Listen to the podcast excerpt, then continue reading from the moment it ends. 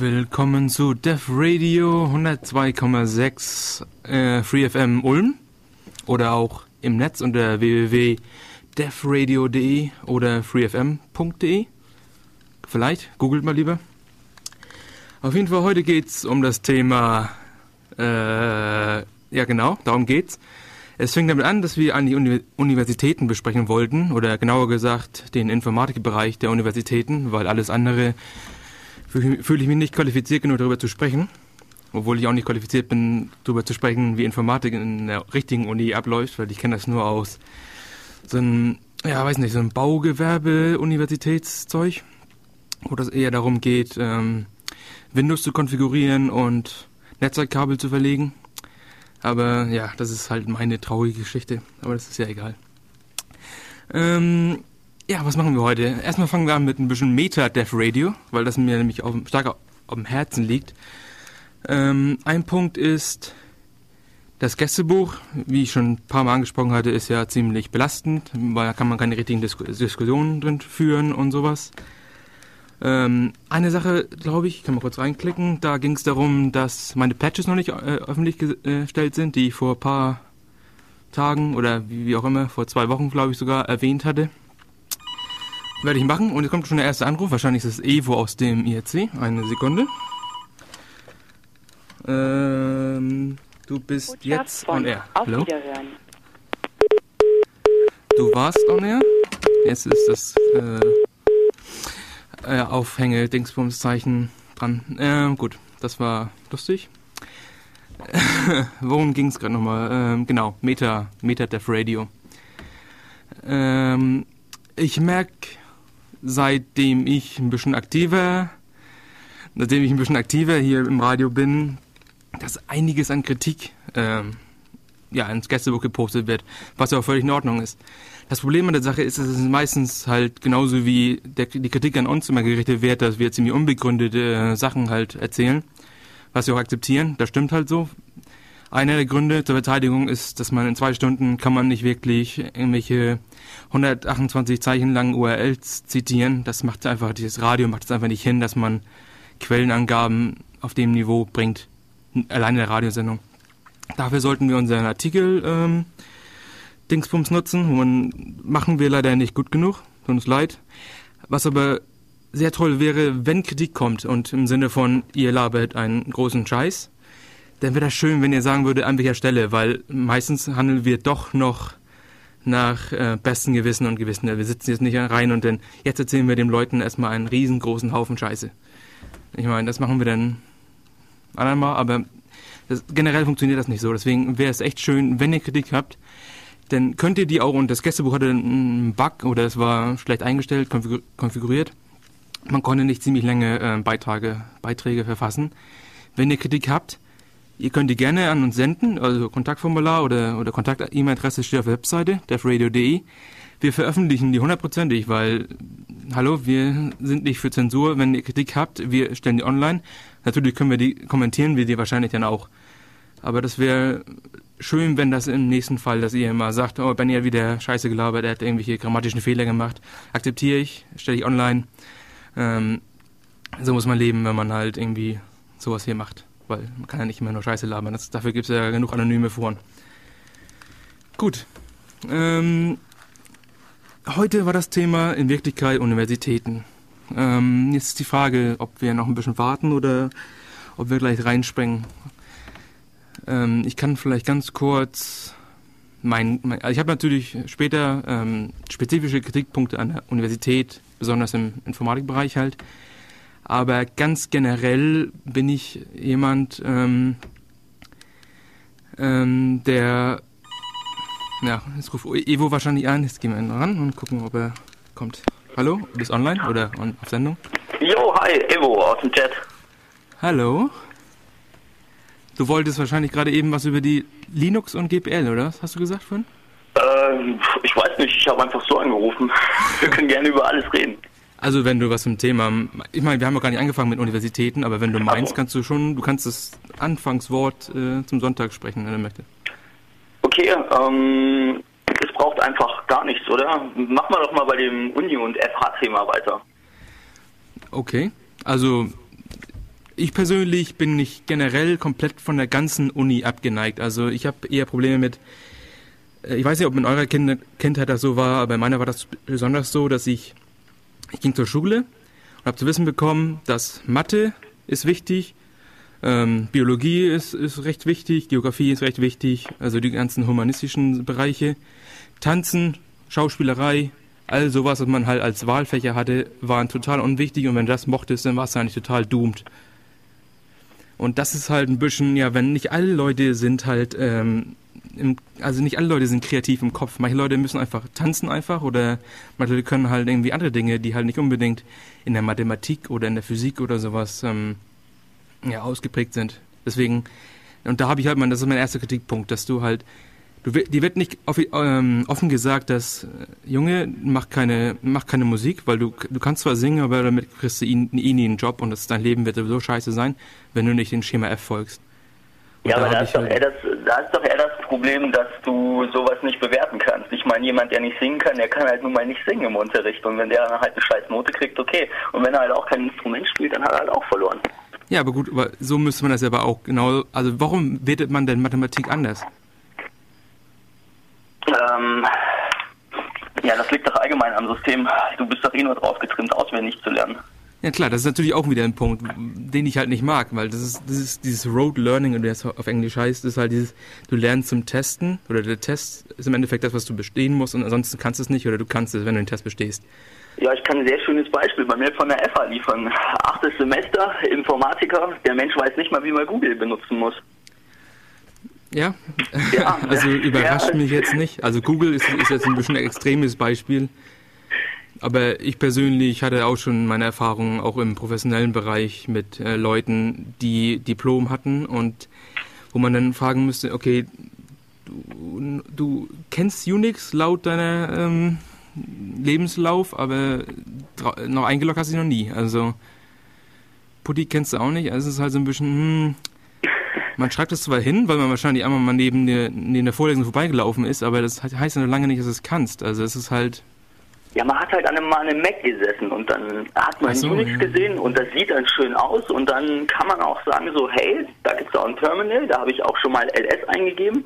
Nee, wahrscheinlich dir. So also, wahrscheinlich dir. Also das ist so generell ja. Sachen, die ich hatte, als ich in Dänemark gelebt habe und habe ich dann in so einer, wie heißt das, so eine Wohnung mit anderen Studenten halt gehabt. Also das ist ein großes Center, halt, keine Ahnung. Ähm, und da ging es halt darum, einer lief halt rum und meinte, er ist der super große Oberhacker, was ja auch in Ordnung ist, kann man ja machen, wenn man, wenn man Leute damit beeindrucken möchte.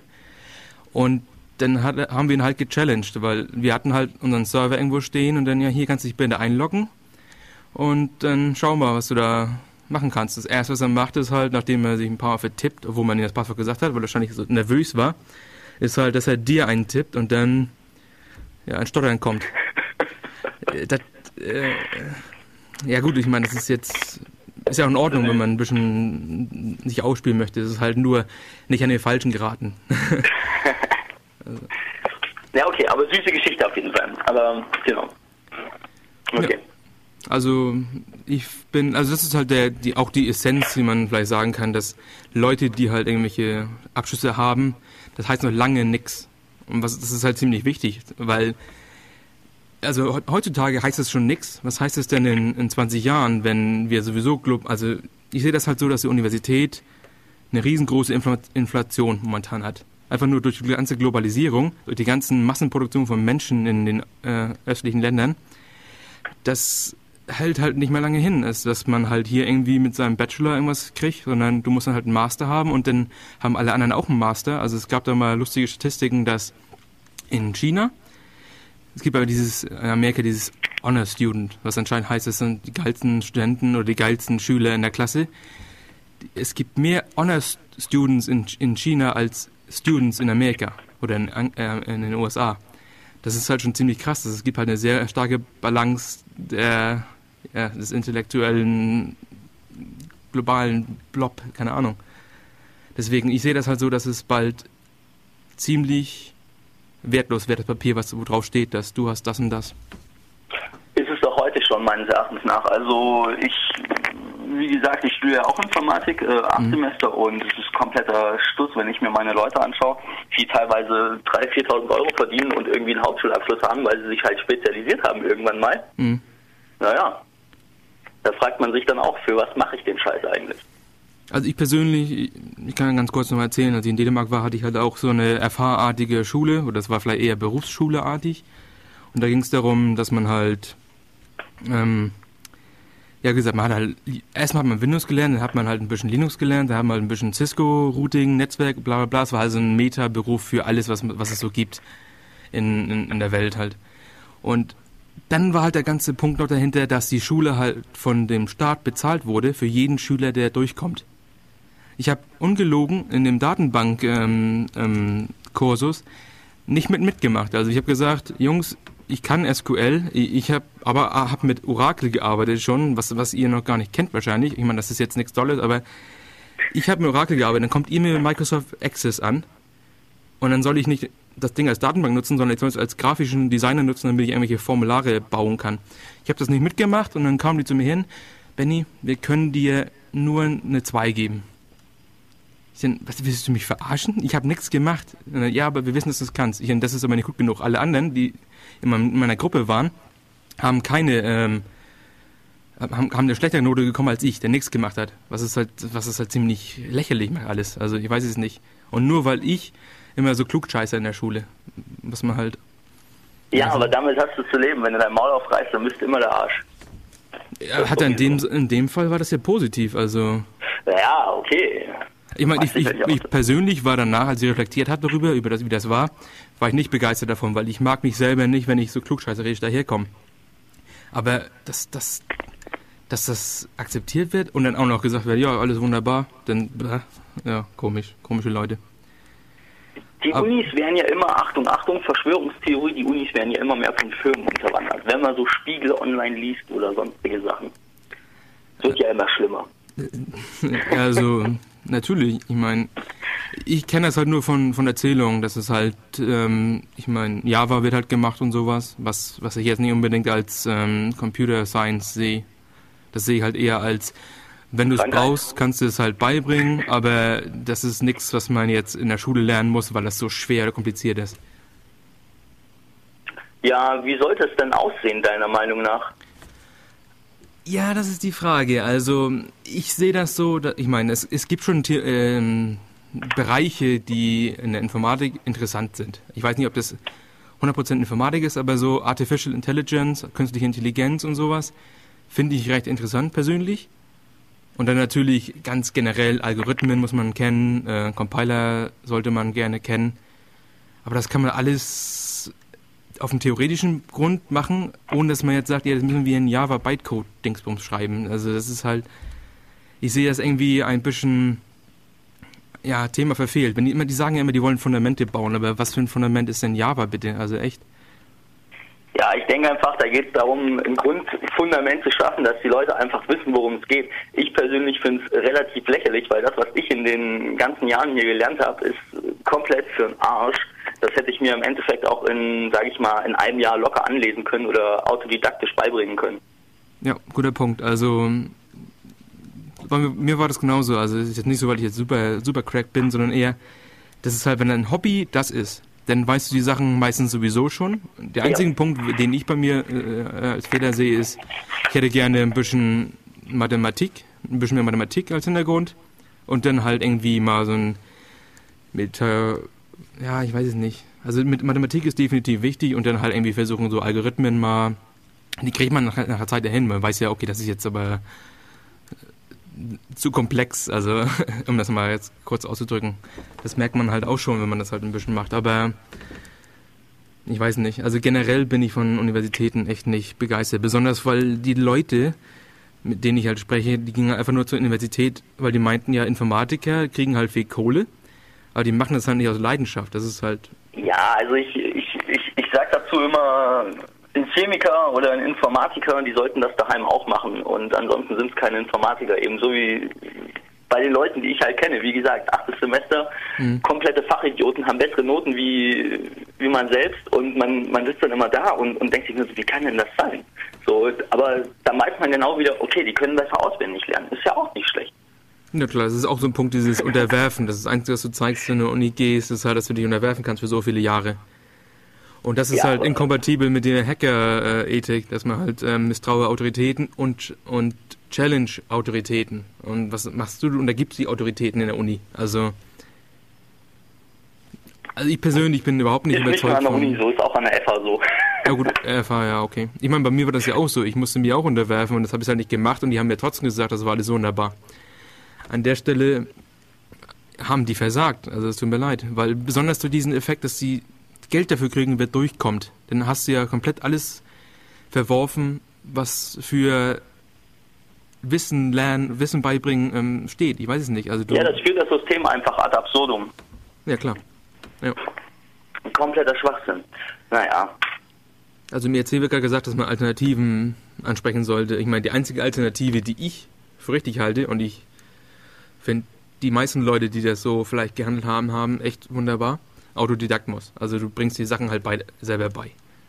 Im Endeffekt. Also du sitzt halt zu Hause und dann denkst du dir, warte mal, ich hätte jetzt mal Bock, einen Compiler zu bauen und dann liest du dir das halt an. Oder machst, oder Learning by Doing im Endeffekt. Also, ja. Ja, sehe ich genauso. Also das ist im Endeffekt, ja gut, dann haben wir jetzt nur noch anderthalb Stunden über und dann haben wir schon Konklusion gehabt. so, ähm, wie, wie, wie, viel Zeit haben wir jetzt rum? 20 Minuten gerade mal? Ja.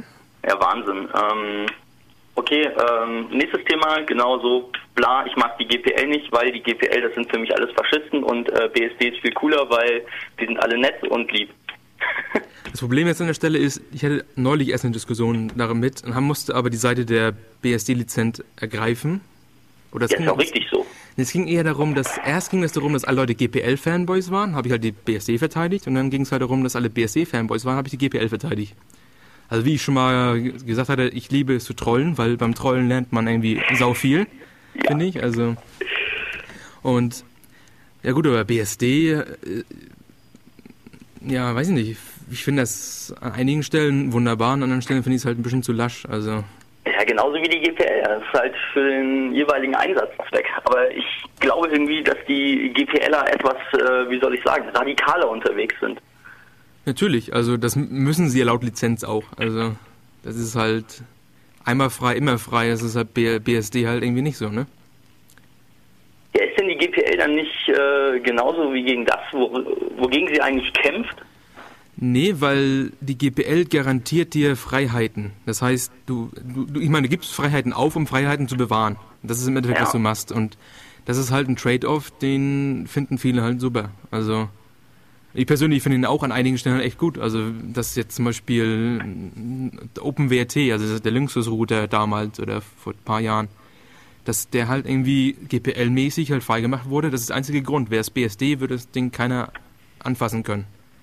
Aber dadurch, dass es GPL war, war das halt so, Leute haben rausgefunden, ah, mein Netfilter-Code ist in dem Ding drin. Alles klar, entweder machst du den Source offen oder du bezahlst mir eine hohe Summe. Aber da, da, da da der Harald Welte wahrscheinlich nicht so drauf ist mit dem Geld, sagt er halt, ich bin eher für Freiheiten, weil Geld ist mir nicht so wichtig wie Freiheit. Hat er halt gesagt, gib mir den Quellcode und dann machen wir da riesengroße geile Projekte draus. Das kannst du mit BSD halt nicht. Ich meine, naja, sieht man ja. Unix ist halt irgendwie angenehmer. Also man hat halt so die, die einzelne Unix-Basis, man hat sein FreeBSD oder sein OpenBSD und das passt. Man hat nicht dieses Gewusel wie, wie bei Linux. Die Linux-Community, glaube ich, ist bei weitem größer, aber die bringt es nicht fertig, äh, das Ganze auf dem Desktop umzusetzen. Ähm, also so rüberzubringen, dass ich es meinen Eltern installieren kann kann ich, wie gesagt, kann ich nicht kommentieren, da ich niemals Evangelist war. Also ich habe vielleicht ein, dreimal vielleicht Ubuntu gesagt, habe es aber selber nie genutzt und habe mir mittlerweile herausgefunden, das ist gar nicht so toll, wie die Leute alle mehr sagen.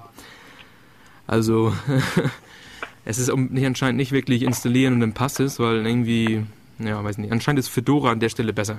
Aber ich kann da nichts zu sagen. Also. Ach schade, jetzt sei da nicht so tolerant. Ich meine, ich, ich persönlich installiere mir mein Arsch Linux und dann läuft das einfach. Ich weiß es nicht, also es läuft. Plus, ich habe halt nur meine, keine Ahnung, meine drei, vier Applikationen, die ich halt wirklich brauche. Alles andere ist mir eh egal. Plus, wie in einer Sendung schon angesprochen, ich nutze eh Opera als Browser deswegen, ich bin eh nicht auf der freien Schiene, das ist alles frei und wenn das nicht frei ist, dann drehe ich ab. Also ich gehe auch schon Kompromisse ein. Deswegen, ja. Ähm, ja. Ich meine, aber, aber ich verstehe jetzt nicht, aber BSD hm? heißt ja im Endeffekt eigentlich nur, du, also sum, summiert heißt es ja im Endeffekt nur, BSD sagt, du kannst den Code hier haben und machen, was du möchtest. Das heißt, ich gebe dir den Code eigentlich äh, der Menschheit, eigentlich wie Public Domain, nur dass du vielleicht irgendwie ein bisschen einen Credit bekommst irgendwo. Und GPL sagt halt, ich mache den Code frei und der bleibt für immer frei. Und das heißt halt was anderes. Ich meine, ich weiß nicht, also als bestes Beispiel ist natürlich Microsoft mit, mit dem BSD. Ja, mit, mit dem Netzwerkstack. Genau, also ich meine, natürlich ist es gut auf der einen Seite, damit die halt jetzt, sind die halt ein bisschen sicherer als vorher. Oder vielleicht nicht ein bisschen, aber die sind halt sicherer als vorher. Aber ja, ist es alles, was man möchte? Ich, ich weiß es nicht. Also ich kann die Frage nicht beantworten. Anscheinend war das für die in Ordnung. Also. Naja, war ja auch keine Frage. Nicht um in dem Sinn. ja, okay, okay, okay. Ich sehe schon, ja. Ähm, gut. Mir fällt nichts mehr ein. Hast du noch was? Ich meine, ich kann wieder auf das Thema Universität zurückspringen, wenn ich mich kurz mit ein bisschen Musik äh, darauf eingesprochen habe. Heute haben wir übrigens ähm, keine freie Musik, weil ich gedacht hatte, Leute kommen mit CDs in den Händen. Doch dann war da nichts und dann gibt es halt heute einfach nur die Night Shift. Das heißt kommerzielle Musik mit äh, Winamp, was auch nicht frei ist, läuft auf dem Windows-Rechner. Alles klar. Ich danke für den Anruf, Evo. Vielleicht kannst du noch mal später anrufen, wenn dir was eingefallen ist, oder? Äh, ja, kann ich gerne machen. Ähm, ja, genau. Bis nachher dann. Ja, hau rein. okay, ciao. Musik. Ciao, ciao. Okay, wir sind wieder da bei Def Radio 102,6. Ich mache das jetzt als Jingle jedes Mal, das macht wunder viel Spaß. Und so möchte ich jetzt ganz kurz wieder zurück zum Thema, oder nicht ganz kurz, eigentlich den Rest der Sendung hoffentlich, kurz zurück zum Thema. Und zwar hatte Robert im IRC einen Punkt aufgebracht, der hieß, du sollst programmieren lernen. Welche Sprache ist doch wurscht?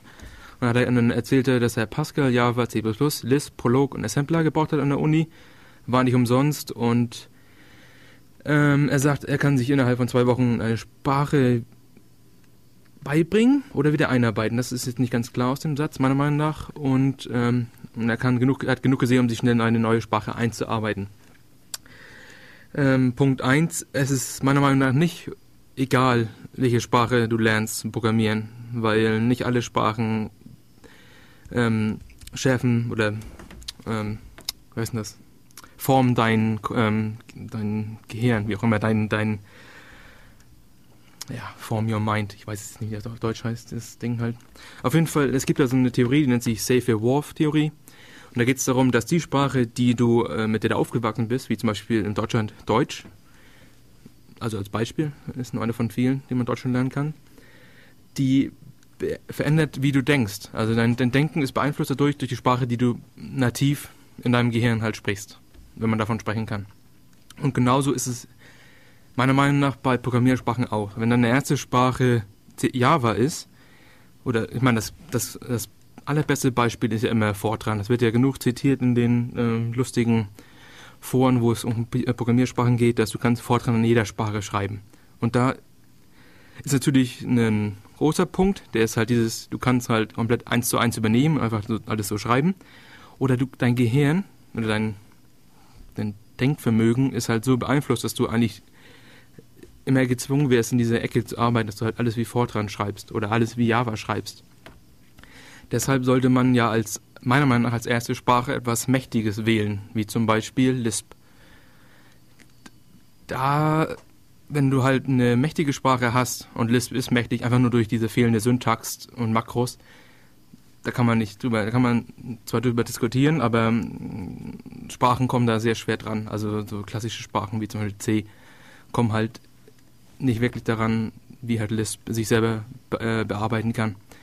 Und das schärft halt dein Gehirn ein bisschen anders als C. Das ist nicht so, es ist halt immer der Unterschied, was du als erstes lernst oder was, womit du die stark ähm, beschäftigst, das kann dein Gehirn stark verändern. Und das ist diese Safe-Wharf-Theorie. Kann man bei Wikipedia nachlesen. Ist sehr berühmt in der Ruby-Community, weil die sich halt sehr viel daraus machen, dass Ruby so angenehm ist zu denken, dass man dann halt alles mit Safe-Wharf hinkriegt und alle Sprachen schreibt man dann wie Ruby. Deshalb gibt es auch oftmals Sachen, warum soll ich jetzt von Java nach äh, C-Sharp wechseln? Das ist eh dieselbe Sprache. Ein paar mehr Features, aber im Endeffekt sieht es aus wie Java-Code für mich. Also, das ist einer der Punkte. Und ich meine, Assembler hat er auch erwähnt und Prolog. Prolog akzeptiere ich voll. auch wenn du es auch, auch wenn es Lisp-Dialekte gibt, die Prolog emulieren oder komplett Prolog ersetzen. Assembler hat natürlich den Sinn und Zweck, dass du verstehst, was unten abgeht. Das sollte man sich definitiv beibringen, wenn man nicht komplett in dem High-Level-Sumpf ähm, gefangen ist, wie ich. ähm, das war die Kritik an Robert.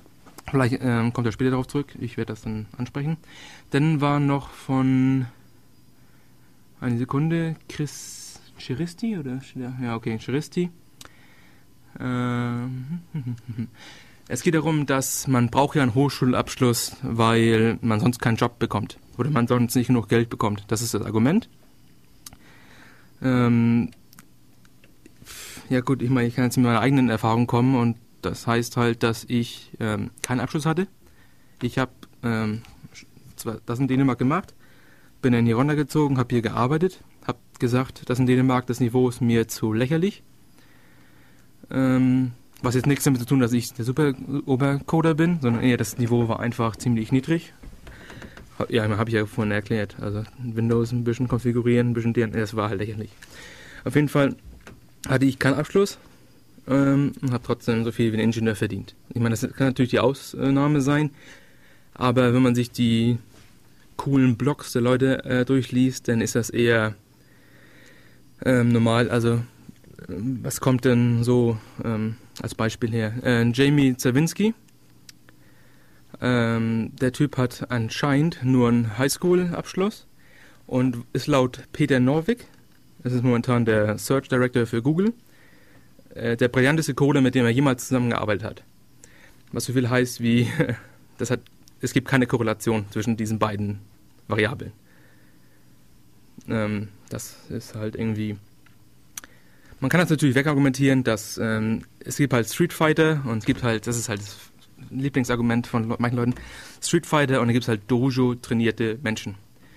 Dojo trainierte Menschen wie Karate ähm, sind Leute, die lernen halt, die werden darauf trainiert, ähm, in Turnieren zu kämpfen.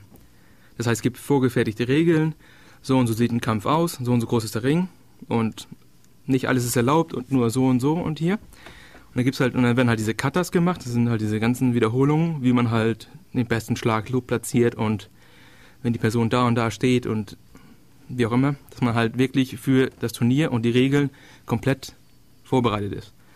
Dann gibt es auf der anderen Seite die Street Fighter, die Brawler, die Typen, die sich halt einfach so Fight Club mäßig halt aus dem Maul hauen. Die kommen halt aus der richtigen Welt. Also die hauen ja aufs Maul, egal ob das jetzt geringelt hat oder ob es nicht geringelt hat. Weil das geht einfach darum, jetzt geht es um diesen Kampf zu gewinnen oder nicht.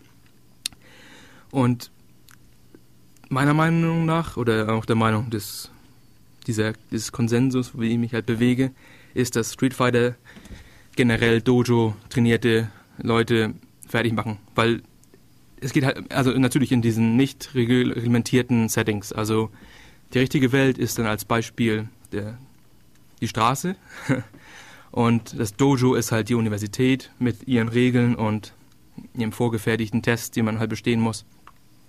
Und wenn die beiden aufeinandertreffen, was sie gewöhnlich in der realen Welt halt tun, dann wird meistens der Street Fighter gewinnen. Außer der andere Typ ist eine Mütze. Keine Ahnung.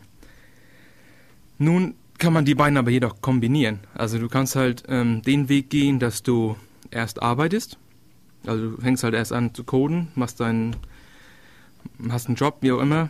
Ich weiß nicht, vielleicht kann ich kurz als, als ein bisschen Historie, äh, Steve Wozniak, der, der andere Steve aus der Computerwelt, ähm, war, war zum Beispiel, ist ins College gegangen, wusste aber schon alles über, also nicht alles, aber er wusste halt schon sehr viel über Elektrotechnik und, äh, und Transistoren und Boolische Algebra, wie auch immer, alles, was so um Logic geht und wo es halt, worum es geht, wenn man halt Sachen zusammensteckt, Computer baut und so, ganz kleine Dinge, ähm, wusste er alles, bevor er in die Uni ging. Und ist dann, ich glaube, nach dem dritten Jahr rausgegangen.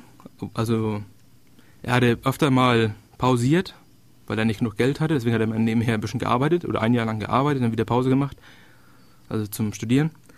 Und er hat dann ge, gestoppt und hat dann angefangen bei HP zu arbeiten und dann hat er bei HP aufgehört und dann ging halt los mit Apple, der Apple-Geschichte.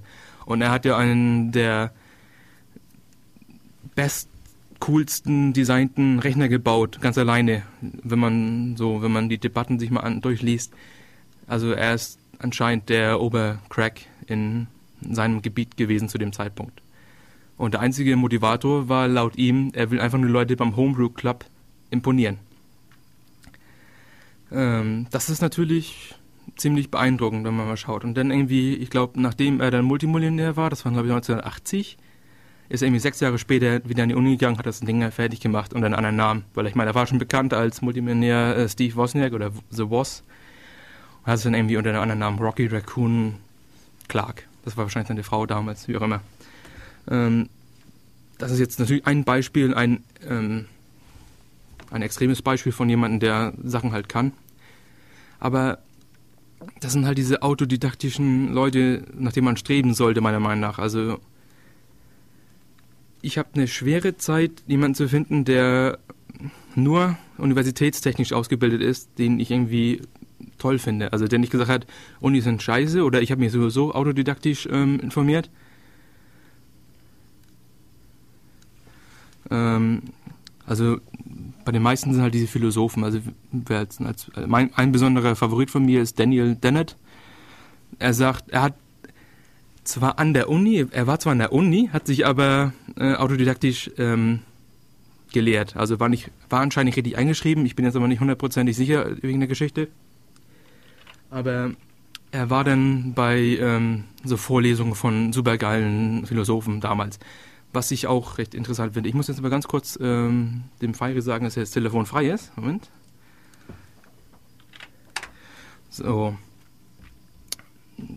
ich meine, das sind halt diese Beispiele von Autodidakten, George Washington, Thomas Huxley, keine Ahnung, alles so ältere, also die ältere von früheren Zeitpunkt her, Leute, die das voll drauf hatten, obwohl sie nicht an die Uni gingen. Und das ist halt, ich weiß nicht, ob das ist, vielleicht ist es echt mein einziges Argument. Es gibt halt Leute, die das drauf haben und die werden halt ihre Zeit. Da gab es einen, ja, einen Moment, ich habe momentan irgendwie voll die Blockaden, aber auf jeden Fall es gibt so eine Mark Twain Quote, da ging es glaube ich darum, dass er sagte, I never got, I never let the schooling interfere with my education. Was so viel heißt wie, äh, die Schule hat ihn nie gestört daran, sich weiterzubilden. Oder er hat es nie erlaubt, dass die Schule sich äh, daran mit äh, beteiligt. Also, was aber ziemlich interessant ist. Also ich bin persönlich jetzt ähm, auch jemand, der Schule nicht unbedingt gemocht hat. Ich war fast nie da, weil, ja, war auch mal so weiter Weg. Das war, glaube ich, der Grund. Ähm, ja. Ja, warum ging es jetzt gerade eben nochmal? Es ging darum, dass Autodidakten meistens die professionellen, ausgebildeten Leuten wegrocken, ja. Ja. Also ich meine, wie ich, wie ich vorhin gesagt hatte, das waren halt diese Street Fighter kombinierten ähm, Dojo-Leute, die rocken wahrscheinlich das meiste weg, weil die haben halt erstmal ihre Erfahrung in der realen Welt, die können halt coden ähm, oder die können ihre Sachen halt machen, wie also super, super toll. Und lernen dann noch den theoretischen Hintergrund dahinter. Und das ist, glaube ich, irgendwie die Kombination. Aber ich glaube nicht, dass es gut ist, ist ähm, erst die Theorie zu haben und dann die praktisch. Du musst halt irgendwie auch ein bisschen diesen, dieses Gefühl des ähm, Entdecken haben. Was ich ziemlich, also ich persönlich bin da voll der Fan von. Also einfach nur mal ein bisschen rumzuprobieren und dann wirst halt merken, ob du was ähm, richtig machst oder nicht. Also das Moment, da gab es gerade im IRC einen äh, Spruch, den ich jetzt kurz vorlesen werde. Robert hat gesagt, ja, es gibt die Cracks, die ohne Ausbildung top waren, aber wie viele waren ohne Ausbildung Versager? Also wenn wer kommt und sagt, ich will einen Job, ich bin Autodidakt, sagt das nichts aus. Er hat einen Abschluss, sagt das schon mal, sagt das schon mal etwas. Äh, und dann gibt er als Beispiel, dass Linus Torvalds hat auch einen Uni-Abschluss. Ähm, Das ist richtig, ja. Also Torvalds hat einen Abschluss. Ich behaupte trotzdem, dass, ich meine, natürlich, du kannst nicht dahin kommen und äh, ich will einen Job, ich bin Autodidakt. Nur heutzutage leben wir in einem Zeitalter, dass du Internet hast und Computer eignen sich hervorragend dazu, Projekte auszuprobieren, ähm, die zu publishen, die von anderen Leuten kritisieren zu lassen und dann zu gucken, wie weit du damit kommst. Also das hat schon einen starken Effekt daran. Also wenn meistens Leute ähm, sagen, ich möchte gerne bei euch arbeiten, ich möchte gerne zum Beispiel äh, Smalltalk machen, dann wird hundertprozentig dein Name plus Smalltalk in Google angegeben, um zu gucken, ob du denn auch Smalltalk kannst oder ob du einfach nur, also ob du dich auch ein bisschen beteiligst daran. Und das macht, glaube ich, heutzutage stark viel aus. Plus natürlich diesen ganzen ähm, diese Reputation, also das ist halt, das kann man nicht ähm, komplett weglassen. Also Reputation hat sehr viel damit zu tun. Wenn zum Beispiel, ich kenne jemanden, der ist Autor von ein paar äh, Python-Projekten, der wird angeschrieben von irgendwelchen Top Fortune 500 Companies, die halt irgendwie sein Projekt lesen und sagen, hey, willst du nicht für uns arbeiten? Die haben sich seinen Code nie angeguckt, aber da einfach, dass der, der Name ist da, er hat halt Projekte rausgebracht, die rocken anscheinend, die haben ihre kleine Community, wie auch immer. Und der kriegt Angebote, obwohl er gar nicht ähm, trainiert ist in dem Gebiet. Also vielleicht sollte man dieses Open Source Zeug vielleicht auch ein bisschen als Promotation, äh, Promotation nutzen. Also wäre jetzt ein Punkt, den man halt untersuchen könnte. Aber er hat einen Abschluss, sagt schon mal was aus. Oh, jetzt ruft äh, Feiry an. Eine Sekunde und wunderschönen Tag. Du bist auf äh, Def Radio? Radio? Ja, yeah, servus, hi. Hallo, hast du eigentlich mitgehört? Weil ansonsten müssen wir hier alles wieder äh, wiederholen. Ja, ich habe halbwegs mitgehört hier. Ich habe auch schon schön ausgemacht gerade eben meinen Ton, damit es keine Rückkopplung gibt und alles, habe alles im Griff. Hast du dir autodidaktisch beigebracht, das Radiosystem? Ja, ja, genau, genau, alles empirisch. Na, was hast du dann zu dem Thema? Weil ich kann mir vorstellen, dass du auch ähm, der Kontragegner sein kannst, wenn du möchtest. Also. Wenn ich will. ja. Das ist der Punkt, ja. Ich meine, wir müssen kurz mal, darf ich dich outen oder, oder nicht? Outen als was? Als, als Student oder was? Als Student, ja genau. Als jemand, der zu solchen Vereinigungen geht und ja, da... Ich, ich zu diesen teilweise Leuten, die sich das antun, ja. vielleicht, können, ja. vielleicht können wir ganz kurz nochmal so eine kleine äh, Meta-Information zu uns beiden ähm, erzählen. Ich habe mich einmal auf den Weg gemacht und habe eine von ähm, Mike seinen Vorlesungen besucht. Ja, ja. Mhm. Ähm, Mike, wie würdest du das jetzt zusammenfassen? Diese Vorlesung, war die jetzt ähm, normal oder war die eher außergewöhnlich? Die war eigentlich sehr, sehr nett. Die war sogar extrem nett. Das war ja eine Vorlesung, die war schon für höhere Semester. Nee, mir ging es eher ähm, darum, ob das, war das eine außergewöhnliche, also im, im Sinne von, war, ob die jetzt außergewöhnlich gut oder schlecht ist, ja egal. Oder war das, ist der Standard immer so oder ist der Standard nicht immer so? Also, das so. ist für mich persönlich. Also. ähm, äh, wir hatten da sogar den Gastdozenten da gerade da, oder? Das war gar nicht unser normaler Prof, das war der Typ von, von irgendwo auswärts her, oder? Ja, vielleicht sollten wir das nicht sagen, weil ich weiß nicht, ob ich jetzt unbedingt positiv dazu äh, kommentieren werde. Ja, also, ähm, also die Veranstaltung, wo du dabei warst, das war eigentlich ein Seminar, oder nee, nicht, es war eine normale Vorlesung, glaube ich. Eine normale Vorlesung, die über das ganze Semester ging und du hast dann halt äh, eine Vorlesung auch mitgesehen, da habe ich dich mal mit reingeschleppt, nach dem Motto, hey, das ist eine spaßige Vorlesung. Mhm. Äh, da hatten wir gerade einen, einen, einen, Gastdozenten, also das war gar nicht der, der eigentliche Prof, der da ähm, ähm, diese spezielle Vorlesung gemacht hatte. Aber es war trotz, also ja, es ist halt, du hast ziemlich viele Faktoren, die so eine Vorlesung äh, beeinflussen. Zum Beispiel, wie viele Leute sind da? Ähm, das war eine extrem kleine Vorlesung, waren glaube ich zwölf Leute da, zwölf Studenten waren im Publikum mhm. und hatten da einen Hörsaal. Also der Hörsaal war vielleicht zu 15 Prozent voll. Also da war viel Platz. Und ja. man konnte auch, man konnte auch deswegen halt nichts Fragen stellen. Das war jetzt nicht aber die, äh, witzig. Aber die Steckdosen waren nicht frei.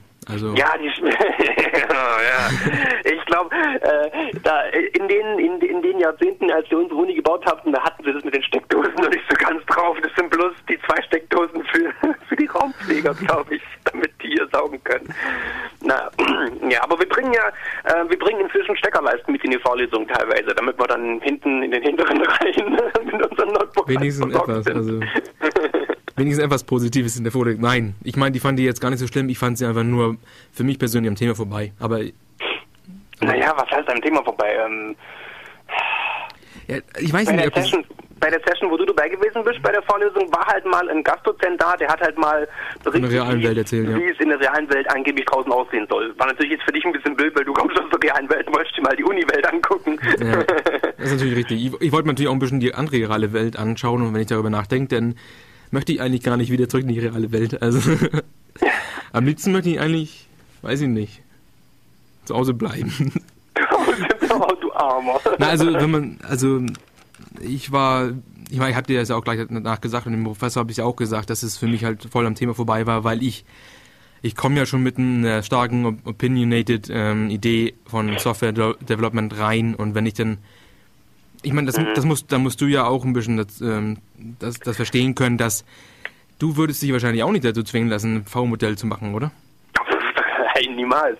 also das sind halt ein, also dieses Autoritäten ähm, folgen ist halt irgendwie an einer Stelle halt wirklich eingebrannt in jemanden. Also ja, also vielleicht, vielleicht müssen wir jetzt doch noch äh, dazu sagen, worum es da ging bei der Vorlesung. Also es ging so im Groben und Ganzen um äh, Techniken zur Softwareentwicklung und Qualitätssicherung bei dem Ganzen, so mal, genau. ohne jetzt zu konkret zu werden. Und naja, also man die, kann Vorlesung, sagen, die Vorlesung war für eine Uni-Vorlesung eigentlich extrem cool, weil man macht halt das, was man in Uni macht. Man bespricht halt alle möglichen Formen und Varianten und Möglichkeiten, wie man so ein Softwareprojekt organisieren kann und überlegt sich dann ähm, halt die Corner Cases, die auftreten können. Also was kann extrem gut sein, was kann extrem schlecht sein, wenn man so ein Modell macht und in welchen Situationen kann welches Modell sinnvoll sein und naja, so macht man das halt als Akademiker. Man definiert sein Problem genau. und überlegt man sich alle möglichen Variationen, die es geben kann und dann macht man vielleicht noch ein bisschen so äh, Bewertung von dem Ganzen und dann eine Conclusion und dann ist das Thema behandelt. Ja, nu, aber, aber, da gibt es aber einen Punkt, der halt irgendwie nicht sehr attraktiv für mich ist. Das ist halt dieses vorher lange Nachdenken. Das hat ja schon in sich selbst eingebaut Waterfall-Modell. Also allein dieses Nachdenken und nicht ausprobieren. Also ich bin persönlich eher für komplett einfach nur Praxis, Praxis, Praxis, Praxis. Und was läuft, wird halt weiter benutzt. Was nicht läuft, wird halt weggekickt. Das ist natürlich in der akademischen Welt, wo man sich halt nur Gedanken macht, äh, ist es halt ein bisschen, sagen wir so, halt extrem anders ja. anders. Ja, es ist halt alternativ. Und diese Alternativität, die ich vielleicht interessanter finden würde, fehlt halt in, in dem Setting. Also ich weiß ja nicht, wie das sonst so ist, aber sitzt sie da mal du kannst es halt nicht machen in, in, in der Zeit und in der Breite. Also du kannst jetzt nicht äh, äh, hier eine Studentenschaft von gut okay zwischen 10 bis zu, was ist das Maximum, was ich in der Vorlesung erlebt habe? Ich glaube 300 im Grundstudium war mal das Größte, was ich in der Vorlesung erlebt habe. Du kannst nicht so viele Leute den Stoff von 0 bis, keine Ahnung, äh, äh, äh, Data Mining, Neuroinformatik, kannst du denen mit, mit Learning by Doing beibringen. Das skaliert halt nicht. Das heißt, du musst denen halt ein Buch geben oder ein paar Slides äh, vorwerfen und dann sollen sie das lernen und die einen lernen es halt nur auswendig, die anderen können es vielleicht wirklich machen dann äh, nach, der nach, nach, nach so einem Semester, wenn sie da Übungen gemacht haben und so ein Zeugs. Aber ja, der Default-Weg für einen Akademiker ist halt, ja, dann denken wir mal intensiv drüber nach und dann haben wir eine Lösung.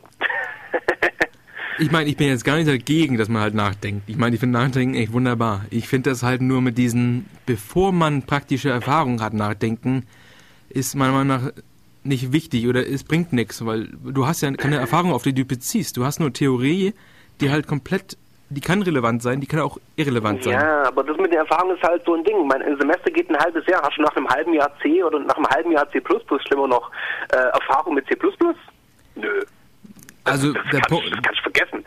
Also ich gebe dir, geb dir recht, dass ein halbes Jahr ist nicht genug, eine Sprache zu lernen. Es, es reicht aber, um da reinzukommen. Also und, ja, da reinzukommen, ja, und das, das kriegst du aber mit, mit strengem Nachdenken auch hin. Ich meine, und machst ja auch nicht nur Nachdenken, also im Optimalfall machst du ja auch Übungen und so einen Quatsch und.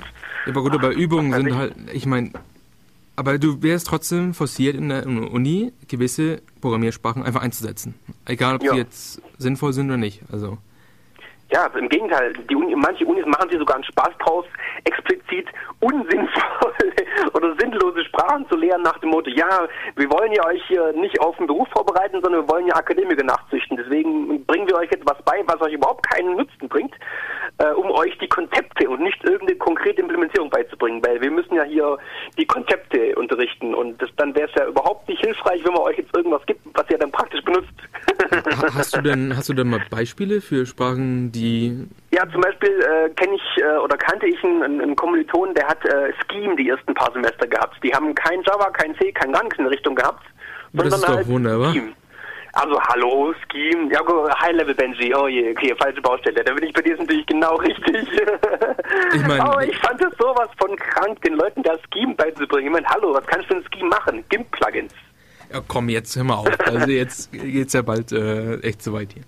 Scheme kann alles. Hallo? Es ist eine. Ich meine, ich, ich gebe zu, dass ähm, die Hier kann ich sogar Prolog hinwerfen. Du meinst, ja, Prolog Spitze, kann alles. Ja, also ich bin da gar nicht so. Also ich würde äh. sowas echt äh, lieber mögen. Einfach nur dieses nicht Mainstream sein hat schon was. Egal, ob das jetzt unbedingt. Äh also, aber mal ganz ehrlich, insofern wärst du gar nicht so ungeeignet für eine Uni. Weil da kannst du wirklich mal mit abgespacedem Kram dich beschäftigen. Ja gut, ich meine, das war jetzt einer von den Kommilitonen. Ich meine, das andere, was du erwähnt hattest, war halt Java. Und ich habe persönliche Erfahrung mit Leuten, die ja gesagt haben, ja, Java. Und ich habe erst angefangen zu programmieren, als ich in die Uni ging. Ja. dann muss ich C, oh. C machen und bla und hier und zack. Ja, ist, ja, ja, gibt's, gibt's. Also äh, so, so, so ein Grundstudium ist ein soziales Erlebnis. Also das ist, äh, ähm, das, das ist schon sehr, sehr unterschiedlich, wie die Leute da reinkommen, mit welchen Vorstellungen. Also äh, in so einem ersten Semester, ähm, da sind Leute nach dem Motto, ja, ich habe noch nie vor einem Computer gesehen, aber ich möchte mal irgendwie viel Geld verdienen, deswegen lerne ich jetzt Informatik. Mhm. ja klar, das war der. Ja, das und halt Leute, die dann, keine Ahnung, schon irgendwie zwei, drei Jahre programmiert haben, auch kommerziell, irgendwo bei einem Startup oder sonst irgendwo privat in einem Open Source Projekt uns richtig drauf haben. Da schlackern die die Ohren. Das ist, ja. ich kann mir vorstellen, also das, das, also ich persönlich würde ähm, behaupten, dass das ist der Grund, an die Uni zu gehen, dass du andere Leute triffst, die das drauf haben. Ja, ja. Also das kann man, also da, da würde ich 100% dahinter stehen, das ist das, also die Chance, dass du ja jemanden triffst, der das drauf hat, ist einfach höher als in der generellen Population. Also ja, also das stimmt. Also, also das, das Tollste an der Uni ist so die Vorselektion an, an Leuten. Du kannst in eine Uni gehen und guten Gewissens äh, äh, dich in eine Vorlesung reinhocken und denken, naja, also pff, wenn ich mich jetzt mal links und rechts so irgendwo umdrehe, die Leute, die da um mich rumsitzen, die haben alle einigermaßen Plan. Da sind keine Volldeppen dabei. Oder wenige. Weniger als normal. Es ist keine Volldeppen, ist vielleicht auch übertrieben. Aber du kannst, oder ja, so, ja, es ist, es ist eine nette Vorselektion. Es ist fast Ne, es ist ne, also ich, so wie beim zum Montagstreff. Du kannst zu unserem CCC-Montagstreff kommen und da sind eigentlich fast nur coole Leute. Da, da sind nur coole Leute. Und das ist eigentlich sehr angenehm. Das, also, ja. Ich behaupte aber trotzdem, dass Leute, die zum CCC gehen, eine andere Liga spielen als Leute, die an die Uni gehen. Ja. Also da ist noch eine, eine andere Selektion da drin. Das, also es ist jetzt nicht, es kann jetzt positiv oder negativ ausgelegt werden die haben halt eine gewisse Charakteristik, die einfach, ja, weiß ich nicht, außergewöhnlich ist. Und wenn dir das liegt, dann gehst du zum CTC. Ich, ich, behaupte trotzdem, dass, ich meine, erstmal ist es eine größere Gruppe in der Uni. Also, wenn du sagst, es sind 300 Leute im Grundstudium, die an einer Vorlesung teilhaben, dass darunter ein paar sind, die es drauf haben, ist klar. Dass da, darunter aber viele sind, die es nicht drauf haben, ist höchstwahrscheinlich. Und deshalb ich meine natürlich die Chance, äh, also die Chance vergrößert sich natürlich, indem du an die Uni gehst, um da Leute zu kennenzulernen, die es drauf haben. Mhm. Weil ich meine, wenn ich in der Subway gehe, dann sind da meistens nicht so die Cracks. Aber an der Uni ist die Wahrscheinlichkeit höher. Und das ist halt auch, wie gesagt, das ist einer der Punkte, die, die einen überlegen lassen, ob man nicht dahin sollte. Also ja, ich meine, es sind halt dann eigentlich jetzt so Sekundäraspekte. Ich meine, äh, an die Uni zu gehen, weil die Community so toll ist, ist eigentlich nicht der offizielle Hauptgrund. da kann man dann also sinnvollerweise wirklich dann noch konkreter werden und dann zu einem CCC-Treff gehen oder sonst irgendwo sich einen, sich einen gescheiten Arbeitgeber suchen, wo, wo die Leute auch irgendwie, wo man davon ausgehen kann, dass Leute, die da arbeiten, auch äh, gut drauf sind. Also, ja, klar, ich aber meine, das geht halt auch mit der Uni. Du kannst auch an die Uni gehen und dann davon ausgehen, okay, äh, wenn ich mich halt für ein Informatikstudium interessiere, dann finde ich da lustige äh, äh, Informatik-Spezies. Ja, so. Oder Bio, Bio, was weiß ich was, oder Medizin oder so. Nee, also das ist, wie gesagt, ich kann nur zustimmen, das finde ich äh, super toll. Und ich meine, wenn man so, weiß nicht, Paul Graham liest du wahrscheinlich auch manchmal zwischendurch. Ähm, ich bin nicht oft auf Programming Reddit unterwegs, so wie du. Nee, nee, äh, nee, nee, Paul Graham hat ja seine ganzen tollen Essays schon Jahre zurück, liegen schon Jahre zurück. Also jetzt macht er ja nur noch ARC, das ist ja jetzt...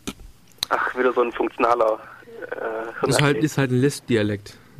Lisp ja. ja. auf jeden ja. Fall, ähm, er, er sagt jetzt auch persönlich, dass das Einzige, was er in seinem Studium gemacht hatte, war einfach nur die Leute kennenzulernen. Also er war ja Kollege, er hat, glaube ich, er hat das via Web zusammengebaut mit dem Typen, der den, den Morris Worm geschrieben hat. Okay. Und die waren auch beide an der Uni und, und dann dieser, dieser Typ, dieser, ich weiß nicht, hieß er, irgendwas mit Morris, hieß er mit Nachnamen. Und er wurde als Graduate Student, wurde rausgekickt, weil er, ähm, weil er halt den Morris Wurm geschrieben hat. Und das konnten mhm. sie halt nicht mehr haben in Harvard oder wo auch immer er war. Oh. Und dann meinte Paul Graham, ich beneide dich so stark, dass du, dass du rausgeschmissen wurdest. Oder du wurdest nicht rausgeschmissen, sondern du wurdest halt irgendwie unehrlich entlassen, wie das heißt, wie in der oh. Militär. Aber wenn du aufgibst, dann hast du halt dieses Stigmata, dass du aufgegeben hast. Und das wollte er halt nicht.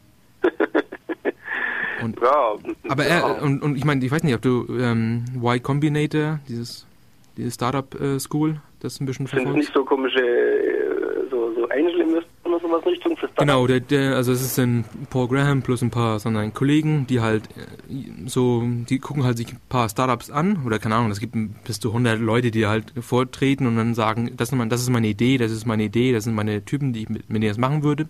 Und mhm. dann geben die halt ein bisschen Angel Funding. Und ähm, dann wird es halt was oder es wird halt nichts. Mhm. Und, und da kann man, das sind dann wirklich die Creme de la Creme an, an klugen Leuten. Also, weil die ja. dann halt, ich meine, das sind erstmal kluge Leute, die ausselektieren. Mhm. Und mhm. dann halt nochmal, dann gibt es halt Leute, die halt auch motiviert sind, weil ja. die meisten Leute, also ich persönlich bin auch jetzt kein Fan davon, dass ich mir vorstellen soll, dass ich jetzt äh, noch, keine Ahnung, wie viele Jahre arbeiten muss bis zur Rente. Aha. also und, und plus, ich meine, ich persönlich bin überzeugt davon, dass du kannst dein Leben lang nicht programmieren, am Programmieren, also Programmierer bleiben. Du okay. musst irgendwann mal ins Management hoch, sonst, ich meine, die Hotshots, die jungen Hotshots werden dich überholen. Wenn du, wenn du 40, 45 bist aus einer Familie, mhm. du kannst einfach nicht hinterher. Also, ich meine, wenn ich, ich den ganzen Tag ähm, Bücher lese, programmiere, Blogs lese, wie auch immer, ganze Zeit konzentriere auf ein Thema, das kannst du einfach mit der Familie nicht. Weil du kommst von der, von der Arbeit nach Hause und du willst einfach mit deiner Familie sein oder mit deinen Kindern sein, mit deiner Frau sein. Deswegen. Ja, das, das, also ich kenne da, ich kenne eigentlich die, das ganze Spektrum. Ich kenne durchaus Informatiker, die ihre ganze berufliche Karriere halt programmiert haben und da auch ganz glücklich sind. Äh, und ich kenne auch ähm, Programmierer, die mir gesagt haben, Michael, also du musst dafür sorgen, dass du mit 40 genügend Geld hast, um aufzuhören, weil wenn du wirklich so in Hardcore äh, Entwicklungsprojekten drin bist, dann hast du einfach Stress wie ein Börsenmakler und du bist mit 40 verschlissen. da musst du dann irgendwie genügend Geld haben oder halt ins Management abwandern, damit, damit du diesen Stress nicht mehr gibst. Weil so Softwareentwicklung auf Deadlines, das ist halt mal, ja, kein Zuckerschlecken. Ja, Wenn es da wirklich also. um große Projekte geht mm -mm.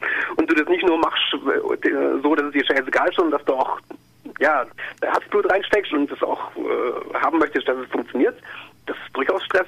Also ich hab, ich, Aber es geht mein, beides. Du, also weißt du ja kannst auch. es auch einfach nur so machen. So vom 9 to 5.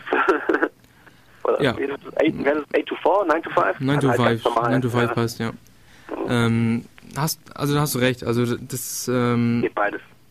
Ich behaupte trotzdem, dass du ein, du, du, das ich, ich kenne halt nur die Geschichten von Amerikanern, weil ich halt mich sehr, also Daily What the Fuck oder so wie auch immer, wo man sich bewegt halt, wo es halt darum geht, ähm, wie das mit dem Geld skaliert.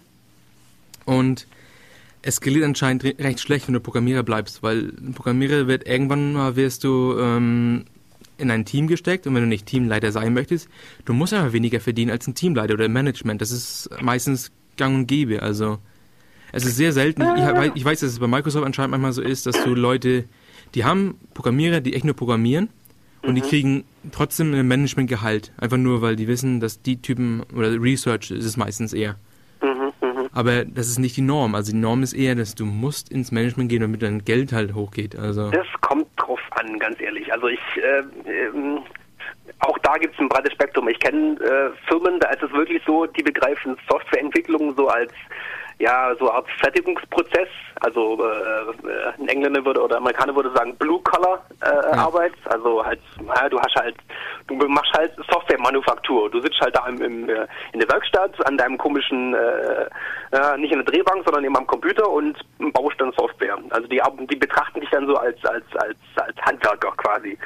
Und es gibt äh, Umgebungen, da wirst du äh, halt als Forscher gesehen und machst, machst schon Forschung und das schlägt sich dann eben auch äh, aber, aber gut. Sachen wie, wie Gehalt und, und Respekt und was weiß ich, was alles nieder. Aber ich, auch wieder beides. Ich habe es anscheinend nicht qualifiziert. Also es ging darum, ich rede natürlich von großen Firmen. Also ich rede nicht von kleinen Firmen, wo der Chef auch Programmierer ist und genau weiß, wenn ich meinen Programmierer nicht mhm. Top-Gehalt bezahle, dann, dann gehen die halt woanders hin, wo es halt mehr Geld gibt.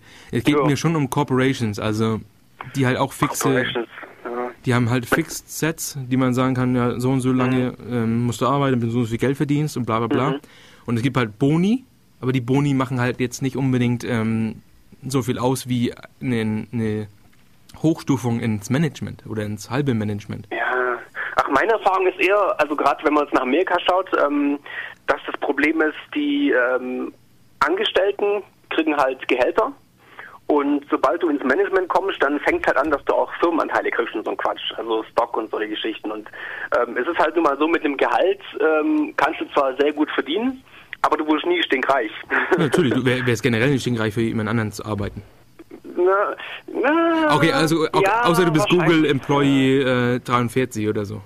Ja, aber die sind auch alle nur reich geworden mit, mit, mit Aktien und nie, mit, nie, mit, nie mit Gehalt. Nee, es geht darum, dass du, du musst halt eine gute Firma haben, da musst du auch nicht ganz am Anfang sein, weil so mhm. die, die ähm, Google Employee äh, 10 bis 20, die mhm. haben ja verhältnismäßig wenig, äh, wenig Geld bekommen, wie die von 30 bis 50 oder sowas. Ja, angeblich hat sogar die Putzfrau irgendwie da teilweise Stocks bekommen und ist jetzt Millionärin und tut durch Amerika durch und hat ein Buch geschrieben und so in Richtung. Echt? Okay, cool. ja, habe ich mal irgendwo gelesen. Keine Ahnung, ob das eine Urban Legend war oder. Hm. also wenn es keine ist, wäre das ziemlich geil. Das wäre ziemlich cool, ja. Sei ihr gegönnt, Mike. Das ist eine ja, witzige Story. Ja. Hey, wie hast du deine Millionen bekommen? Oh, ich Für Google gearbeitet, ja. Facility Management bei Google. das ist ziemlich cool. Hm. Ja. Naja. Wie sind wir jetzt drauf gekommen? Äh, ja, genau. Ähm, äh, Qualifizierung und Wertschätzung für Programmierer mit oder ohne Uni. Also ich bin definitiv davon überzeugt. Ich meine, es gibt ja Studien, die be na, belegen nicht, aber die halt zeigen, dass wenn man sich mal im Laufe der Zeit anschaut, wie das mit, mit ähm, ähm, Zertifikaten aussieht, dass die Wertschätzung von Zertifikaten gefallen ist. Ich weiß nicht unbedingt, es war wahrscheinlich wieder Amerika. Es tut mir leid, dass ich nicht deutschzentrisch bin aber dass, ähm, dass die Quantifikationen immer weniger wert werden. Ja, lass mich da kurz drauf. Äh, ich habe vor, vor zwei Tagen mal, diese, in dieses JIG reingeschaut. Was? Äh, kennst du JIG? So, so, ein Deutsch, so eine deutsche Dick-Version äh, nee, also vom Namen vielleicht habe ich mal einmal aufgeguckt vielleicht. Ja, fiel mir nur gerade ein, weil du meintest äh, Amerika-zentrische Sicht und so weiter. Ich habe mir das mal angeschaut in, in, so einem deutschen, in so einem deutschen Dick-Klon. Das ist sowas von schrecklich. Da kommen einfach nur die Meldungen, die vor drei Tagen auf Dick äh, gelaufen sind, in einem deutschen Blog deutsch übersetzt, identisch, nur einfach übersetzt, ohne Angabe der Quelle übersetzt rein und dann hast du es drei Tage später auf, auf diesen auf diesen ganzen deutschen Sozialdingen. Ja, internationaler Blogspam. Und das, und das nervt. Oh ja, genau, Blog, ja, Blogspam, richtig, so heißt es. Ja. Ja, ne. äh, naja, egal, habe ich mich aber egal. Ähm, ja, diese ganzen, diese ganzen Zertifizierungen und sowas in Richtung, ich habe keine Ahnung. Ich, hat das jemals irgendwas äh, gegolten, irgendwas getaugt? Also ich, ich kenne es halt nur, ich meine, wenn du an der Uni oder an dieser Berufsschule, wie auch immer, oder FH, äh, ähnlichen Schule, an der ich halt war, mhm. wo es dann, da wird halt mal erzählt, dass, oh, wenn du jetzt hier Cisco Certified äh, Supermaster bist oder sowas, Juhu. dann kriegst du voll geile Gehälter. Und dann, dann ist klar, ne? Und dann machst du es halt mit. Ich meine, du musst es mitmachen. Erstmal, ich meine, es gibt halt manche Sachen, ich meine, oh, und ich bin ehrlich überzeugt, also Netzwerk fand ich an der Stelle schon interessant. Also Cisco-Kurse sind zwar, ja, du lernst es halt und nimmst den Test, was ziemlich mhm. lächerlich ist, ähm, aber ein paar Sachen bleiben halt hängen. Und wenn man sich dann nicht vor, also ich, und was ich, worauf ich noch persönlich äh, darauf eingehen wollte, dass ich bin zwar gegen Unis im Generellen an der Informatik, also mhm. So, weil ich jetzt, ich stelle mir vor, ich habe zu Hause einen Rechner und kann alles ausprobieren, was ich Bock habe, weil die meisten Sachen sowieso frei sind und wenn sie nicht frei sind, habe ich nicht so ein großes Gewissen zu dem Thema, weil Wissen ist wichtiger als äh, Geld. Okay. Also so als Moral vielleicht mal in den Raum gestellt, dass, ich meine, Informationen wollen frei sein, ne? Kennt man ja. Und aber deswegen hat, ist halt Computer, Informatik und all diese Sachen, die halt mit Computer zu tun haben, prädestiniert dafür, dass man sich da halt ohne Anbindung an irgendwelche Schulen oder sonst was informieren kann und, und sich schlau machen mhm. kann und zum Experten ähm, hochwachsen kann.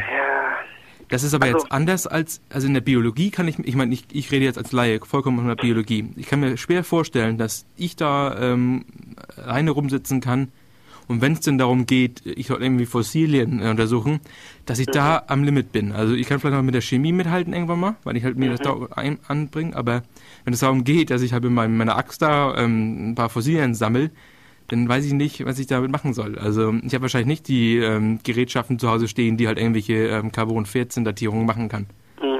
Also du, du kommst halt ans Limit, was du halt bei Computern echt nicht kommst. Also ich kann mir nicht vorstellen, ich weiß nicht, was eine Universität einem bieten kann, was du nicht zu Hause haben kannst, für for free.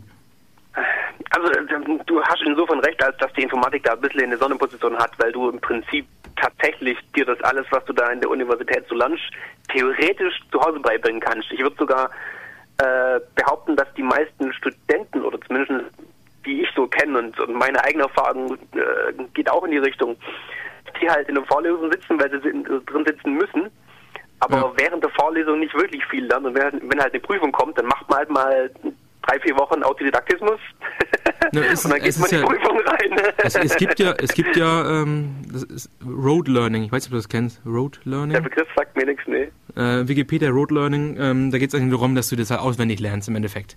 Du lernst halt okay. halt Sachen konstant, ganz kurz ins ähm, Short Memory rein committen und dann gucken, wie lange das hält und dann halt für die Prüfung passt das und danach halt, öh, nie was davon gewusst. Hä, wie, worum geht's mit äh, das? Also, das ist halt so ein anderer Modus, als wenn man sich das wirklich von Herzen Kineti, Kine, wie heißt das auf Deutsch?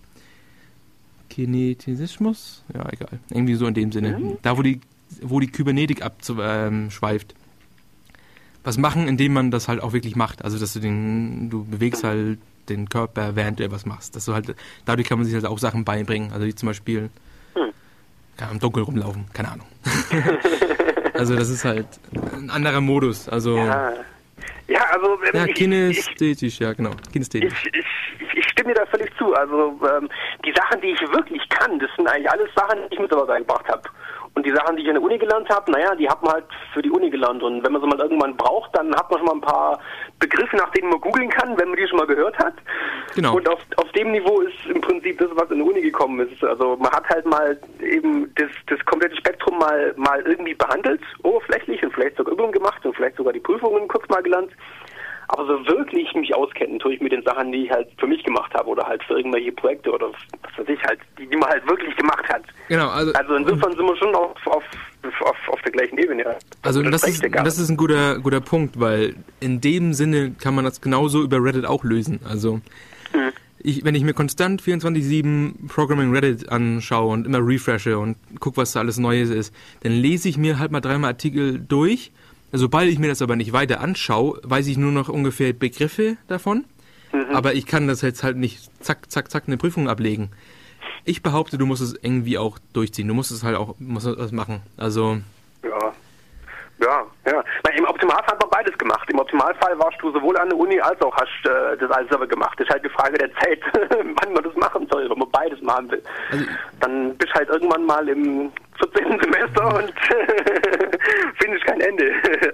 also ich kann wie gesagt nur Beispiele bringen von Leuten, also ich versuche mir hier, du willst ja natürlich immer nur nach besserem streben und was ist besser, ja. ist natürlich so, Steve Wozniak ist ein Beispiel oder ja, Steve Jobs, wenn man das möchte, also. Na, weiß nicht so genau. Also, also nur, also zwei, Steve das Jobs. Zwei, das sind zwei sehr schlechte Beispiele, ganz ehrlich. Nee, nee, dafür ganz kurz nochmal. Ähm, also ja? Steve Wozniak wegen dem Autodidaktismus ja, und richtig. Steve Jobs wegen diesem Who cares what other people think? Also er ging halt an die Uni, hat sich nirgends so eingeschrieben, hat nur die Kurse besucht, die er interessant fand. Ja, genau, richtig. Das ist halt, dieser, das ist halt ein cooler Effekt im Endeffekt. Ist egal, ob das jetzt Kochen ist oder ob das jetzt Schuhnagel polieren ist. Mhm. Ich finde das interessant. Ich gehe dahin und gucke mir das an. Egal, ob ich dafür irgendwie einen Zettel am Ende des Jahres bekomme, wo drauf steht, dass du bist jetzt äh, authentisierter Supercrack in dem Begeht, äh, Gebiet. Ja, aber bitte, ja, das, das, du wolltest gerade Beispiele bringen oder schlechte Beispiele, wolltest du Achso, sagen? nee, ich meine nur, die zwei sind ein bisschen merkwürdig, weil äh, zum einen Voss ist zwar äh, äh, äh, überaus bekannter Autodidakt, hat aber dann selber, glaube ich, ein paar Jahre lang als Lehrer gearbeitet. Ja, aber, ja gut, aber fünfte Klasse, elementar. Ja, okay, okay, aber er ist Lehrer geworden. Für einen Autodidakten ist das schon mal ein witziger Schritt eigentlich. Nee, ich sehe das nicht so, weil Autodidaktismus heißt ja schon, dass du höhere ähm, also es ist jetzt nicht, dass du einfach nur Dilettante dich in irgendwelchen komischen, als Laie ähm, kommentierst. Und fünfte Klasse macht, ich behaupte, oder er behauptet selber auch, dass es, dass du da halt, du machst eine, ähm, du, du, du kannst das Leben von einem Kind beeinflussen in dem Alter. Und als, ja, als komm, guter Lehrer. Ja, also diese, diese, diese, diese, dieser diese, dieser tolle Plan, dieser, dieser heroische Auftrag hier in die Welt zu gehen und den Leuten zu helfen, äh, äh, intelligent zu werden oder wie auch immer, den hat ja, glaube ich, jeder Lehrer und auch Profs, zumindest die guten Profs. Man, es, es, es, äh, ich kenne absolut, oder die Mehrzahl der Profs, die ich kenne, die versuchen auch irgendwie äh, Spaß zu haben und, und Leuten hier Spaß an ihrem bestimmten Forschungsgebiet äh, zu vermitteln, damit sie da halt dann Forschungsnachwuchs für ihr lustiges Topic kriegen. Äh, ob einen das jetzt auch interessiert, ist mal immer eine andere Frage, aber so die, die Motivation von den Leuten ist absolut ehrenhaft. Es gibt natürlich auch Profs, für die ist halt Forschung, äh, für die ist äh, Lehre so der blöde Anhang, den man machen muss, wenn man Forschung machen will. Für die ist Tenure äh, wichtig, also dass sie einfach nur losmachen können und worauf sie Bock haben. Und Papers ja, so rausfetzen, damit sie halt mehr Geld verdienen. Ja, die, die ursprüngliche Motivation für die, also die meisten, also es gibt wenige, die es böse meinen, ganz ehrlich. Also bei aller Ich Kritik behaupte generell, dass Leute nicht böse sind. Ich, ich, sie sind einfach nicht böse von sich selber. Es ist nicht, sie morgens aufstehen und muhahaha. sondern, ja, quäl ich mal noch ein paar Studenten. die haben halt eine ich meine, persönliche Maximierung von Welfare, wie auch immer. Also, wenn es darum, wenn die verlangen. Kannst du gerade Akademiker nicht vorwerfen, weil Welfare ist da nicht viel drin. ich mein, vom finanziellen her lohnt sich das, glaube ich, nicht. Also, Tenure in Amerika hat ja schon was, dass du halt, du kannst nicht gefeuert werden. Außer ja, du drehst okay. ab und schießt Leute tot. Also. Wenn du das nicht machst, dann bist du eigentlich sicher. Ich meine, was ja auch, was auch richtig sind, das Konzept ist ja auch wunderbar, weil die sollen halt alles an allem forschen können, worauf sie halt Bock haben. Nur damit sie halt ihr Gehalt, besonders, also ich kenne das halt nur von Ivy League Colleges, wenn die halt ihr Gehalt verbessern wollen, dann geht es halt darum, Papers rauszufetzen. Ja, das ist immer so. Man, das ist halt äh, genauso wie, ja, das sind immer diese ganzen berufsqualifizierenden Sachen. Sowohl äh, für die Studenten, die halt irgendeinen Schein, irgendeinen Zettel brauchen, um dann äh, draußen, wenn irgendwo bei einem, bei einem, bei einem Jobangebot äh, äh, dem Personalchef dann irgendwie drei Waschkörbe voll mit Bewerbungen kommen, damit die halt irgendwie aussieben können. Nehmen sie halt mal, äh, keine Ahnung, sagen, sagen eine Sekretärin, Sekretärin, machen mal eine Vorselektion, schmeißt die Bewerbungen weg, die Rechtschreibfehler haben und die nicht mindestens äh, einen Abschluss so und so haben. Das ist der einzige Grund, warum es überhaupt aber gut, dann kommen wir aber wieder qualifizierten Kram gibt. Halt, halt, halt. Und jetzt zurückzukommen auf die auf die Publikationen. Ich meine, äh, wie wird ein Doktor und Prof? Er braucht halt Papers.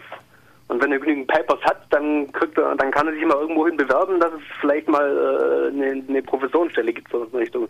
Das müssen die halt auch machen. Das ist äh, ja sonst sonst äh, ist, es das kommt halt aber, deren Benchmark. Es kommt aber sind, äh, ja, aber dafür ganz das sind die ganzen BWLer schuld, die ganzen Personalleute schuld, die halt äh, sagen, ja, was ich nicht messen kann, das existiert nicht. Ich brauche irgendwas, was ich messen kann.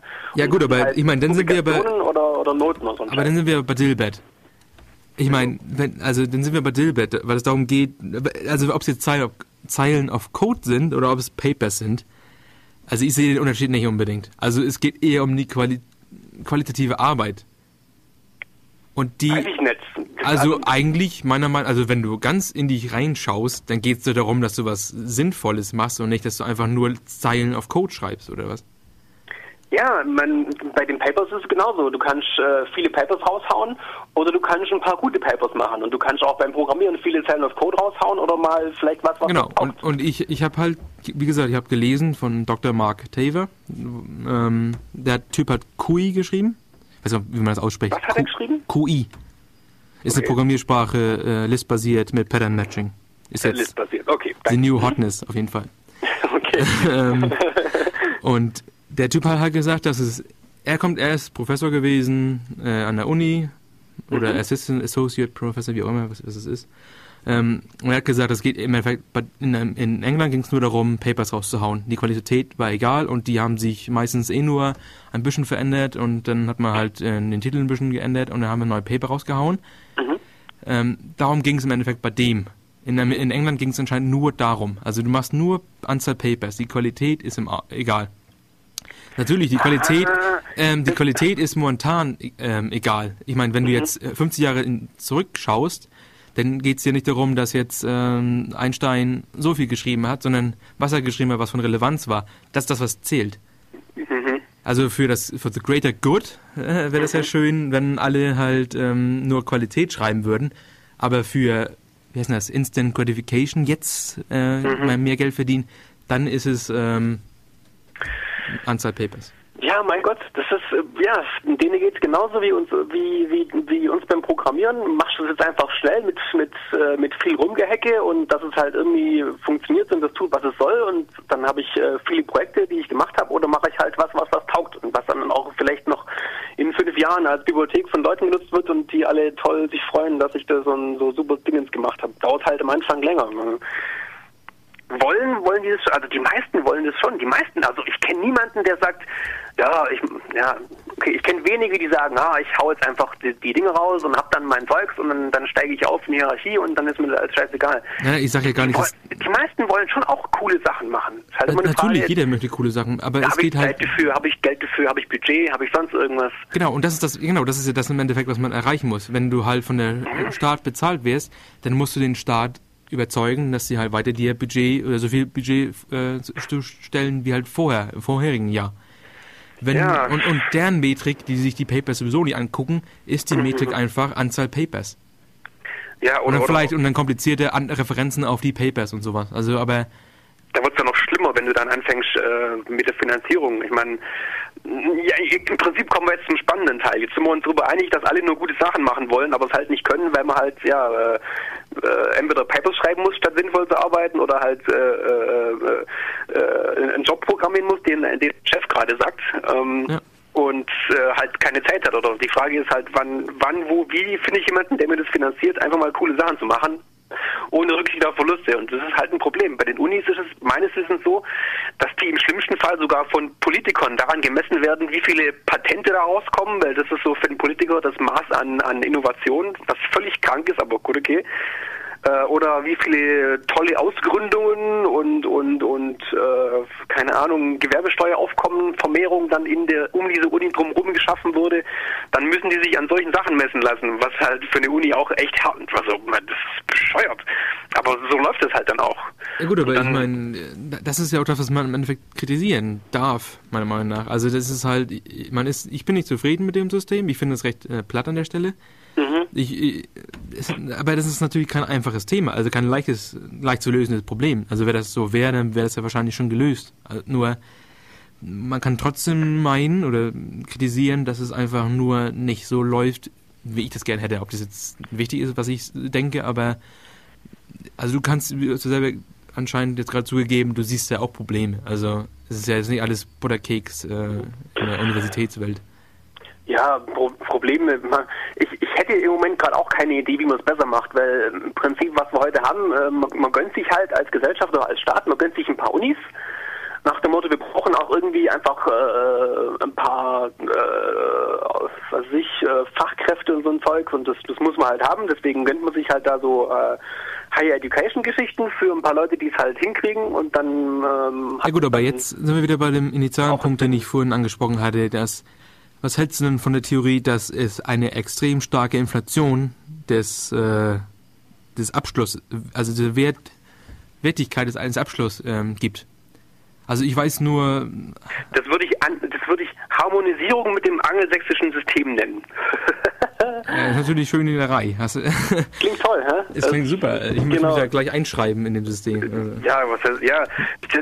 Also der Knackpunkt, den ich halt sehe, ähm, wir haben ja diesen Übergang von Diplom auf Bachelor-Master-Geschichten. Mhm. Ähm, das heißt, statt dass du ein Studium hast, was irgendwie, ich glaube, Minimum neun, durchschnittlich 12, 13 und äh, naja, im Prinzip nach oben offen, Semester lang dauert, äh, hast du jetzt halt so ein mehr oder weniger verschultes System, wo du nach, ich glaube, sechs Semestern einen Bachelor machen kannst und aufhören kannst. Äh, und wenn du weitermachen möchtest, kannst du nach dem Bachelor den, den diesen Master-Ding jetzt weitermachen. Das ist im Prinzip äh, das angelsächsische Bildungssystem. Die haben das halt da so schon schon länger und unser Diplom wird halt jetzt äh, im Rahmen der Harmonisierung in Europa wie das immer so ist bei unangenehmen Sachen, die müssen leider alle gemacht werden, ja. zwecks Harmonisierung. They made me do it.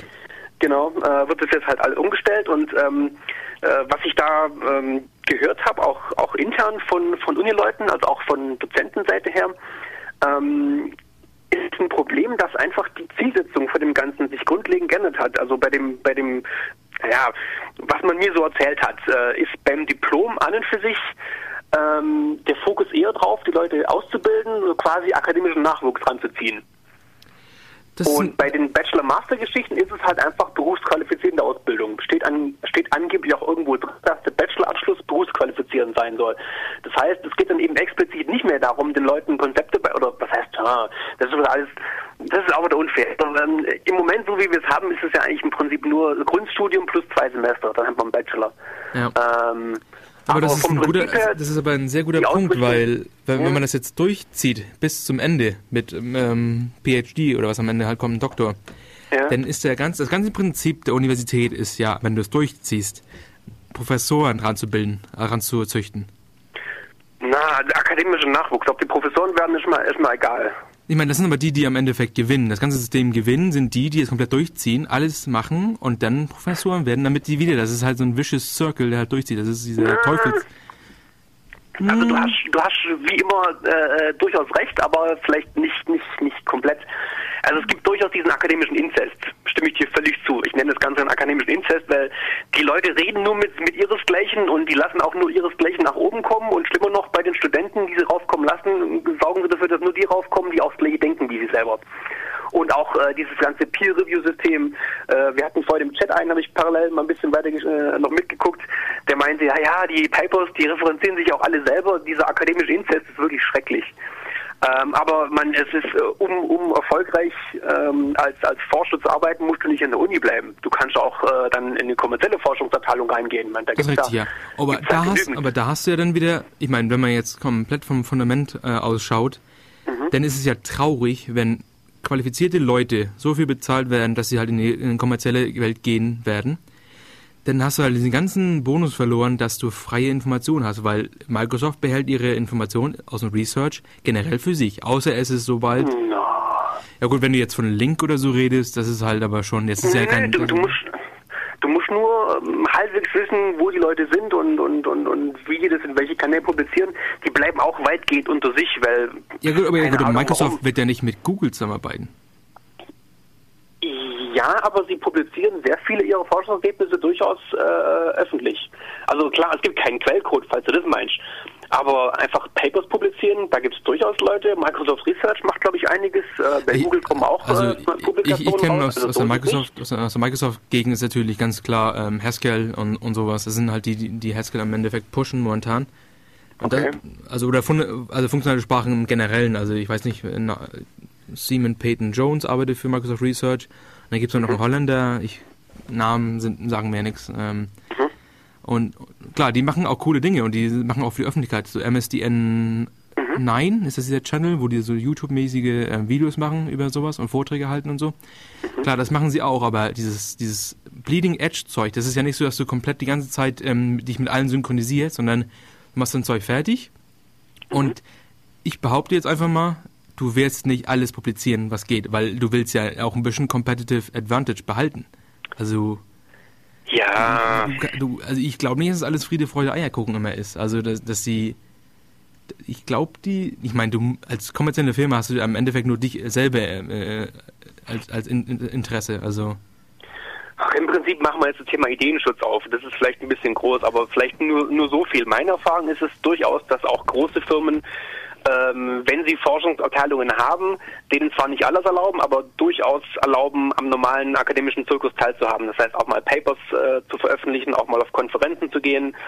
Ähm, halt natürlich keinen Quellcode veröffentlichen, klar, aber so prinzipielle äh, Veröffentlichungen von Forschungsergebnissen wenn auch nicht im Detail, wird durchaus ja, gut, aber das ist allein, ja allein zu dem Zweck, damit die eigenen Forscher auch im, im großen Forschungszirkus mitmachen dürfen und da weiter äh, auch selber äh, Informationen kriegen. Man, das ist halt so im Prinzip auch Community Building. Man, du kennst es ja auch selber, wenn man eine Community was, was mitmachen will und Relevanz haben will, muss man halt auch ein paar Sachen äh, da rein investieren. Mein Gott, also das machen sie durchaus auch. Aber halt natürlich keinen Quellcode veröffentlichen. Ja gut, aber dein Punkt war gerade, dass du gesagt hast, ähm, erstmal kein Quellcode plus auch nicht Details. Also ich meine, was, was, machst du denn für ein Research, wenn du, ich meine, da gehst du ja auf Detaillevel runter. Also ja, mein wenn Gott, wenn das diese, sind das denn diese Popular Science-artigen Artikel oder also aber gut, vielleicht sollten wir das echt nicht aufmachen, weil es geht echt um Ideenschutz. Ich wollte ja. mal ganz fundamental ja. nochmal, es gab ein paar Sachen im, im ERC, die ich mal ansprechen mhm. wollte.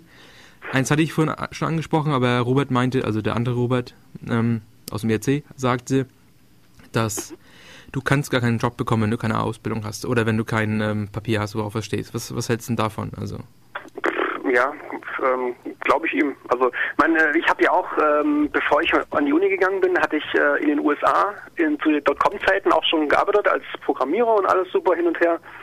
Und ich habe mir auch gedacht, naja, im Prinzip muss eigentlich schon irgendwie, wäre schon schick, wenn du noch ein Uni-Diplom hättest, weil ansonsten ja, läuft man halt immer in der Gegend rum und hat im Lebenslauf halt Erfahrungen stehen und das ist zwar super toll alles, aber wenn halt dann äh, auf einen tollen Job die, äh, die drei Waschkörbe an Bewerbungen kommen, dann äh, wird man halt immer von der Sekretärin voraussortiert und kommt nie wirklich auf den Schreibtisch von dem, von dem Personalmenschen, der sich das anguckt. Das ist schon irgendwie ärgerlich. Finde ich aber interessant, oder, weil... Oder vom finanziellen Aspekt her auch. Man, du verdienst halt, wenn du äh, in einen Job reinkommen möchtest, der halt wirklich Softwareforschung in Anführungsstrichen ist und nicht Softwarefertigung, äh, da wollen sie halt auch meistens schon irgendwie sowas in Richtung sehen. Also man, ich, ich habe es ja auch gemacht letzten Endes. Also ich äh, finde es schon richtig, was er da sagt. Das, ja gut, aber jetzt redest du aber von Forschung. Jetzt redest, redest du aber von Forschung. Ich rede, er redet ja nur ganz normal von Jobs. Also, ja, wenn du einen guten Job haben willst, dann ist es äh, tendenziell einer, wo du halt äh, Softwareentwicklung machst, im, im Sinne von halt wirklich neue Sachen entwickeln, nicht einfach Softwarefertigung im Sinne von, naja, so äh, Hier sind die Specs und dann machst du mal los. Da ist ja, es tendenziell, glaube ich, so, dass... dass ich, ja, ich behaupte jetzt aber mal, dass du jetzt stark ähm, das Softwareentwicklungsprinzip dehnst, damit das passt, weil ich meine, ich weiß Faktum, dass ich als ungebildeter Schnösel ja. genauso viel oder mehr verdient habe wie Ingenieure mit einem Diplom. Das, das kann gut sein. Also, gut sein. Es ist schlimmer noch, es gibt lustige Statistiken, die vorrechnen, dass sich ein äh, Informatikstudium überhaupt nicht lohnt, weil wenn du dann nach, äh, keine Ahnung, sechs Jahren fertig bist, sechs, sieben Jahre, keine Ahnung, oder fünf Jahre, äh, hast du im Prinzip äh, diesen Verdienstausfall, wo du, wo du äh, fünf bis sieben Jahre lang nichts verdient hast, im Gegenteil sogar Minusverdienst gehabt hattest ja. im Prinzip, weil das ja auch Geld kostet dass du das durch das bisschen äh, mehr verdienst, was du nachher kriegst, nicht in allen Fällen rausbekommst. ja. Also ja, weil tatsächlich, wenn du wenn du einen coolen Lebenslauf hast, wo keine Ahnung zwei drei tolle Firmen drin sind oder zwei drei tolle Open Source Projekte drin sind, dann äh, ist das absolut äh, genügend Legitimierung, auch genauso viel oder vielleicht mehr zu verdienen, als jemand studiert hat und vielleicht genau. einfach nur durchgesessen ist. Keine der, Ahnung. Der Punkt äh, mit dem Open Source hat ja auch vorhin angesprochen also ich kenne halt ein paar Leute, die halt irgendwie Projekte leiten oder sowas oder äh, mhm. einzige, als einziger Programmierer daran arbeiten. Mhm. Die werden angeschrieben, ob die nicht bei ja. irgendwelcher großen Firmen arbeiten wollen, ohne dass sie fragen, wie hast du denn irgendwelche Ausbildung?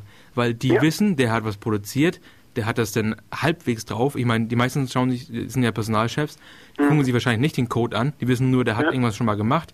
Die Richtung geht, äh, keine Ahnung, GUI-Programmierung oder Server-Programmierung. Mhm. Und dann den hole ich mir einfach ins Boot, weil da kann ich mir sicher sein, dass der erstmal in seiner Freizeit was macht. Ja. Der muss einen gewissen Leidenschafts, ähm, eine gewisse Leidenschaft haben. Mhm. Deswegen, ja. deswegen sehe ich gar nicht. Der kriegt das auf die Reihe, der kriegt es gebacken, der kriegt es auch so fertig, dass man es releasen kann und sitzt nicht nur ewig da und kriegt genau, also, nicht fertig. Deswegen ja, sehe ich halt einfach nur, dass diese Computerwelt ist so prädestiniert dafür, dass du nicht zur Uni geht, sondern einfach nur das Netz nutzt und dann halt das machst, äh, was du kannst. Oder ja. Ja, also ich weiß nicht, also. Ich, ich gebe dir völlig recht. Äh, das ist sogar bei mir so, der ich jetzt an der Uni äh, immer noch bin oder ja, mehr oder weniger bis. Ähm, ich habe jetzt inzwischen meinen vierten Job, wo ich gerade arbeite, und ich habe keinen einzigen dieser Jobs bekommen, weil ich irgendwo studiert hätte, sondern ich habe alle diese Jobs bekommen, weil irgendwelche Leute irgendwo mitbekommen haben, dass ich ein paar coole Sachen gemacht habe und mich angesprochen haben, hey, willst nicht hier äh, mitarbeiten für das und das, gibt tolles Geld und macht Spaß und alles und das sind alles genau solche Dinge gewesen, wie du sie gerade beschrieben hast. Ich, ich habe keinen einzigen Job bekommen, weil ich in der Uni gewesen bin. Kann ich mir super gut vorstellen. Also ja, also ist aber ja wahrscheinlich hast du recht. Das ist äh, eine Spezialität von der Informatik. Ich meine, sowas kann ein Mediziner nicht machen. Ja. Außer er hat eine, ich habe jahrelang als Amateurmediziner gearbeitet und war super erfolgreich. Ich mich am Krankenhaus auf. Ja, wenn deine sowas. Familie äh, offen für sowas ist, dann geht das schon. Also äh, ich weiß nicht so genau. Obwohl natürlich, wenn deine Mutter sagt, ja, hat mir super schön das Herz ausoperiert, ähm, ob das jetzt zählt, ähm, weiß ich jetzt nicht. Ähm, Robert kommt leider wieder mit einem meiner Meinung nach sehr belastenden Argument, das für die breite Masse nicht, ähm, nicht gut ist, dass man das so macht. Ähm, da, ja. ich, da bin ich eher auf der Seite, dass die breite Masse interessiert mich echt recht wenig. Was mich interessiert, bin dann schon leider ich. Also Und wenn ja. ich mit meiner Zeit so viel anfangen kann, ich kann mit meiner Zeit meiner Meinung nach mehr anfangen, indem ich sie halt selber, also selber aussuche, was ich mache. Also ja, meine, wir sprechen halt von, von Leuten, die schon eine gewisse Leidenschaft haben für ihr Thema. Also das richtige Amateure im besten Sinne. Ich meine, Amateure, das Wort Amateur kommt von, von ich glaube, äh, lateinisch amare, lieben. Die lieben das Zeug, was sie da halt machen. Und ja. wenn jemand etwas macht, weil er es liebt, dann ist er auch durchaus besser als jemand, der es macht, nur weil er Geld dafür kriegt. Also ein professioneller. Ähm, Leute, die halt wirklich nur einen Job suchen, um Geld zu verdienen, äh, ja klar, für die passt natürlich das Zeug, was wir jetzt hier gerade äh, uns lustig zu Aber ich behaupte an der Stelle, haben, dass, dass es da... Halt das stimmt schon. Es, ja. ähm, es gibt ein ganz... Äh, ich behaupte, dass es schon in der Kindheit irgendwie kommt. Das ist halt, das hatte ich ganz am Anfang angesprochen, das werde ich nur ganz kurz nochmal wiederholen. Dass in der Schule wird immer gesehen, dass das, was du liebst, dafür wirst du eh kein Geld verdienen. Also oh, die meisten Leute... Ja. Es ist also ich weiß jetzt nur aus meiner eigenen Schulerfahrung, dass aus meiner Klasse her gesehen, da war bestimmt nicht 80 Prozent äh, Mathematiker darunter. Okay. Ich meine, ich selber zähle mich auch nicht als Mathematiker. Ich habe andere Sachen lustiger gefunden. Und ja, das, Mathematik und das Mathematik und solche Dinge und, und Physik und so ganz oben stehen an der, was Interess was, was am Endeffekt, wo du Geld verdienen kannst. Also, oder, oder, also Tanzen hatte ich angesprochen und, und, und, und, und Singen und sowas. Das sind alles Sachen, das sind kreative Sachen aber die werden nicht so hoch bewertet wie Mathematik. Und warum nicht? Ja, warum nicht? Das darfst du mich nicht fragen, weil ich finde es auch ein bisschen merkwürdig. Ich meine, du hast vorhin äh, das Steve Jobs Beispiel gebracht. Äh, der hat vor ein paar Jahren eine Abschlussrede gehalten für, ich glaube, Uni Stanford war das, also irgendwie Elite-Uni in Amerika. Mhm. Und die haben den eingeladen, hier die Abschlussrede bei der graduierten äh, Blub-Präsentation, keine Ahnung, was es genau war, Feier äh, da zu halten und der hat denen halt äh, knallhart erzählt, ja, also hallo Leute, ich komme wahrscheinlich in meinem Leben nie wieder so nah an eine, an eine Graduiertenveranstaltung wie jetzt. Er selber hat nämlich irgendwie alles geschmissen und hat ja. äh, nur Kurse besucht, die ihm Spaß gemacht haben, Kalligrafie und was weiß ich was. Ähm, ja, und ich finde es eigentlich auch wichtig. Man, ähm, ich nehme mir auch da die Zeit, äh, neben dem Studium ähm, Sachen mir anzugucken, die einfach cool sind und von denen man nicht unbedingt genau weiß, ob sie jemand was bringen äh, aber die einfach auch, auch spannend sind und dazugehören. Wer weiß, wer weiß, ob es vielleicht doch noch irgendwas bringt. Ich meine, ich habe ein Nebenfach Philosophie zum Informatikstudium. Nö, das, also ich bin das ist sinnlos ohne Ende, aber es ist einfach spannend und das, das, das, ähm, da kann man dann mal wieder seinen Kopf irgendwie von dem ganzen Informatikkram äh, freipusten und mal wieder was machen, was ein bisschen grundsätzlicher Natur ist und ja, also das, das tut einem einfach gut, sonst wird man krank im Kopf. Das, das, also ich bin, meine, ich bin Fan von Philosophie. Also ich bin Fan bin von der Informatik. Äh, ich bin Fan von der Philosophie, Entschuldigung. ich ja. nicht. Ähm, Bei der Philosophie ist es allerdings auch so ein Ding, dass es echt ein wirklich krasser Unterschied ist, mal eine Uni zu machen mit richtigen Philosophen oder sowas im Internet sich anzugucken. Also da, also alles, was bei der Informatik äh, super prima funktioniert mit, mit äh, Autodidaktismus, funktioniert bei der Philosophie überhaupt nicht. Also was du da im Internet an Scheiß bekommst, wenn du dir so Philosophiekram anschaust und da versuchst ein bisschen äh, per Google dir irgendwelche Sachen anzueignen. Ja gut, aber jetzt... Sowas von Schrott, da brauchst du wirklich ein bisschen Qualitätssicherung. Aber jetzt sind wir aber ein bisschen an der philosophischen Frage, dass ist nur weil das jetzt nicht unbedingt mit dem Mainstream-Philosophie übereinstimmt, ist, ist es ja weniger wert? Also ich, ich, gerade bei der Philosophie ist es so eigentlich so, ich meine, ich habe lustige Sachen gelesen, wie jemand, äh, irgendwie war das, das war irgendein so philosophischer Ansatz von einem Sklaven und seinem, seinem Meister. Mhm. Und der Outcome der, der Essay, die man halt schreiben sollte, war, dass das, der Meister ist ein riesengroßes Arschloch, also den Sklaven halt, ja, versklavt. Und dann hat mhm. jemand das halt gechallenged, indem er halt gesagt hat, der Sklave versklavt an dem Endeffekt den Meister, weil er die ganzen, ähm, weil er ihm halt so ein bisschen Kopfschmerzen bereiten kann, wie auch immer. Also er hat halt komplett das umgedreht und hat versucht, wie, das, wie er durchkommt. Und der Outcome davon war, dass er gesagt wurde, bitte verlasse diesen Philosophie-Bereich, äh, äh, weil solange deine äh, Dings nicht mit dem Mainstream übereinstimmt, hast verloren. Mhm. Und das ist halt schon ein bisschen traurig. Und das wird dir halt nicht unter, äh, passieren, wenn du halt wirklich nur für dich alleine äh, philosophierst. Das ist halt dieses mit diesen, ähm, du musst bereit sein, falsche Sachen zu sagen, damit du halt irgendwas Originelles mal erfindest oder irgendwas Originelles findest. Weil wenn du immer nur in der Zone bleibst, was Mainstream ist, was akzeptiert ist als, als Wahrheit, dann wirst du niemals Originelles haben, weil du dich nicht rausbewegst aus der Safe-Zone. Es gibt, es gibt ganz lustigen. Ja, ähm, aber ich meine, ähm, ähm, Experimentierfreude in allen Ehren, aber wenn du einfach nur keine Ahnung von dem Topic hast und äh, 2000 Jahre oder noch noch mehr äh, 3000 Jahre hier äh, Gedankenwelt einfach mal nicht kennst, dann ist es schwer zu sagen, dass derjenige halt innovativ ist, sondern er hat es einfach nur nicht checkt, er blickt es nicht, er kennt es nicht.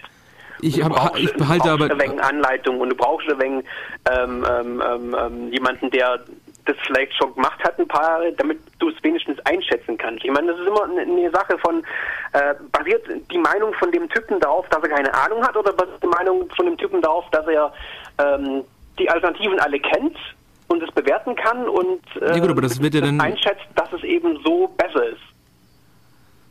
Das ist ein Unterschied. Ja, ich behaupte trotzdem, dass der Konsensus ja meistens, wenn irgendwelche originellen Ideen kommen, der Konsensus ja meistens falsch ist. Also wenn man sich mal anschaut mit dem Atommodell oder sowas, äh, da gab es Leute davor, die gesagt haben, warte mal, gibt es doch was kleineres als Moleküle, gibt es Atome, wie auch immer. Die Leute wurden halt äh, verarscht, ausgelacht, das, äh, ja doch, du bist ein Spacko, du laberst doch nur Scheiße. Äh, das ist aber, wenn man mal die Historie anschaut, die haben halt weggebrancht von dem Konsensus. Ich meine, Darwin ist ja das beste Beispiel von, alle haben geglaubt, es gab einen Erschaffer, Darwin hat, geda hat gedacht, nee, das, das, muss kein, es gab keinen Erschaffer. Ich habe hier ähm, eine Theorie, eine These und die ist testbar. Das ja, im Prinzip sind wir jetzt bei den Reputationssystemen. Hatten wir schon mal eine Sendung darüber und zwar jetzt hier im akademischen Bereich. Ähm, also ich wollte nur gerade nur... Das mit Atommodellen sowas in Richtung. Ich meine, äh, solange zurzeit haben wir das ja wieder mit den Quantengeschichten, Quantenphysik. Da müssten wir jetzt, ich mal, wir müssten unbedingt mal einen Jürgen irgendwie in, ins Radio bringen. Über Quantenphysik mal eine Sendung machen. Ähm, du hast halt eine Theorie, die du aber nicht wirklich beweisen kannst. Das ist halt eine Theorie, ja. Es könnte was Kleineres geben als, oder bleiben wir bei dem Atommodell, es könnte was Kleineres geben äh, als Atome, oder was war das Beispiel da, was du gebracht hattest? Und, Darwin, äh, also Evolutionstheorie. Evolution, ja, okay, Evolution. Ähm, ja, der, der Ursprung der, der Spezies ähm, ähm, nimmt halt an, dass es. Ach, das ist ein blödes Beispiel mit, mit der Evolution. Hm. Also ist, ich meine, Plattentektonik. Plattentektonik ist ein gutes Beispiel, glaube ich. Plattentektonik. Ähm, die, die, die Theorie oder die, die Beobachtung, dass, dass es Kontinentalplatten gibt, die irgendwo hier äh, in der Gegend rumschwimmen und auch verschoben werden und die eine die andere äh, rauf und runter schiebt und sowas in Richtung. Das war lange Zeit ähm, einfach nicht wirklich akzeptiert, dass das wirklich so sein soll, weil die Erde, ja, die Erde ist, ist, ist doch fix. Und da hat es äh, meines Wissens Jahre gebraucht, bis sich das irgendwie in, in den entsprechenden Zirkeln äh, durchgesetzt hat. Ähm, dass das vielleicht doch wirklich so ist und dass man halt Tests gemacht hat und das nachweisen konnte, hin und her, das hat Jahre gedauert. Ja gut, aber jetzt argumentierst du gerade vom herausgestellt hat, dass es korrekt war, dass die anderen alle Unrecht hatten, dass äh, halt der Mainstream jetzt, nicht richtig lag. Genau, aber das ist, jetzt argumentierst du komplett für meinen Punkt. Mein Punkt war ja nur, dass meistens, wenn man sich mal die Historie anschaut von irgendwelchen großen Breakthroughs, mhm. dann war der Konsensus falsch. Deswegen, so, solange wir Sachen, die außerhalb des Mainstream fallen, stigmatisieren, kommen wir nicht weiter als Menschheit. Ja, aber du musst es machen, solange die ihre ähm, ähm, ähm Theorien nicht untermauern können. Äh, äh, Und wenn ich meine, es geht mir, es geht mir durchsetzen. Es wird halt nur nicht schnell gehen, weil äh, also der akademische äh, Zirkus äh, versucht sich halt abzugrenzen von Trollen oder sonst irgendwas, indem man sagt, ja, wir machen Peer Reviews. Ja, aber darf ich ganz kurz unterbrechen, weil ja. wir sollten nicht abwandern in das, dass ich, dass es darum geht, dass ich einfach nur Bullshit erzähle im Radio, sondern es geht schon darum, dass ich halt fundiert irgendetwas mache. Ob das mhm. jetzt äh, Galileo ist damals mit seinem komischen Ding da oder Epi sonst was mit seinem Stab und gucken, wie, wie groß die Erde ist, wie rund, ob die Erde rund ist und sowas und wie, wie, äh, wie der Diameter ist oder sonst was. Die haben halt schon was Testbares gehabt, die waren aber trotzdem außerhalb des äh, Mainstreams. Äh, ich meine. Gut, wenn du jetzt so weit in die Vergangenheit zurückgehst, dann muss man dann. Äh, ja, mir geht es generell einfach nur um dieses, um den, du kannst halt, wenn du immer nur im Konsensus bleibst, wirst du nie was Originelles entdecken. Das ist eigentlich mein einziger Punkt, den ich habe. Das ist philosophisch aber ist halt durch ein paar historische ähm, Gelegenheiten halt auch ein bisschen belegt, dass es halt auch wirklich anscheinend stimmt. Also sehe ich eigentlich nicht so. Oh, ja gut, das ist. Ich meine, du hast, du hast, du hast oft in der Geschichte und auch heute noch so so so Kasten äh, die eben bestimmte Schlüsselpositionen besetzen und äh, wenn irgendwas gegen ihre Meinung läuft, dann ist es halt mal einfach nicht existent. Ähm, aber das ist heute eigentlich weniger schlimm wie früher. Und äh, wenn irgendeine neue Idee kommt, ich meine, was macht ein Forscher? Ein Forscher versucht immer irgendwie das, was bisher äh, an, an, an, an Modellen existiert, irgendwie umzuwerfen oder halt zu erweitern. Meistens nur erweitern, nicht umwerfen. Ähm, ja, und dann macht man halt das und wenn es halbwegs äh, Sinn macht und nachweisbar ist, ähm, dann wird das halt nach und nach akzeptiert. Dann im schlimmsten Fall muss halt dann mal so eine so eine Generation an Profs ja, wie soll man sagen, ähm, natürlich rauswachsen, bis dann das Neue kommt. Aber wenn es der, der, der dem Peer Review standhält und du kannst sicher sein, dass die alle versuchen werden, das, das abzuschießen, wenn es irgendwo Löcher hat. Ja, klar, Eben weil sie alle Interesse daran haben, dass ihre bisherigen Theorien richtig sind. Aber jetzt redest du aber gerade von, von iterativen Verbesserungen eine, eine, ich meine jetzt, ich rede von kompletten um, ich stell mir vor, wir werfen die Standardtheorie der Gravitation oder des ganzen Universums um das ist doch, das ist doch den Konsensus äh, umwerfen. Das, darum geht es. Es geht mir um stark originelle Ideen. Es geht mir nicht um iterative Verbesserungen eines. Ja, aber sowas hast du selten. Ganz ehrlich. Ich meine, also wir hatten das du, du hattest ein aristotelisches Weltbild nach dem Motto, äh, die Gegenstände fallen dahin, wo sie hingehören, Rauch geht nach oben, Steine fallen nach unten.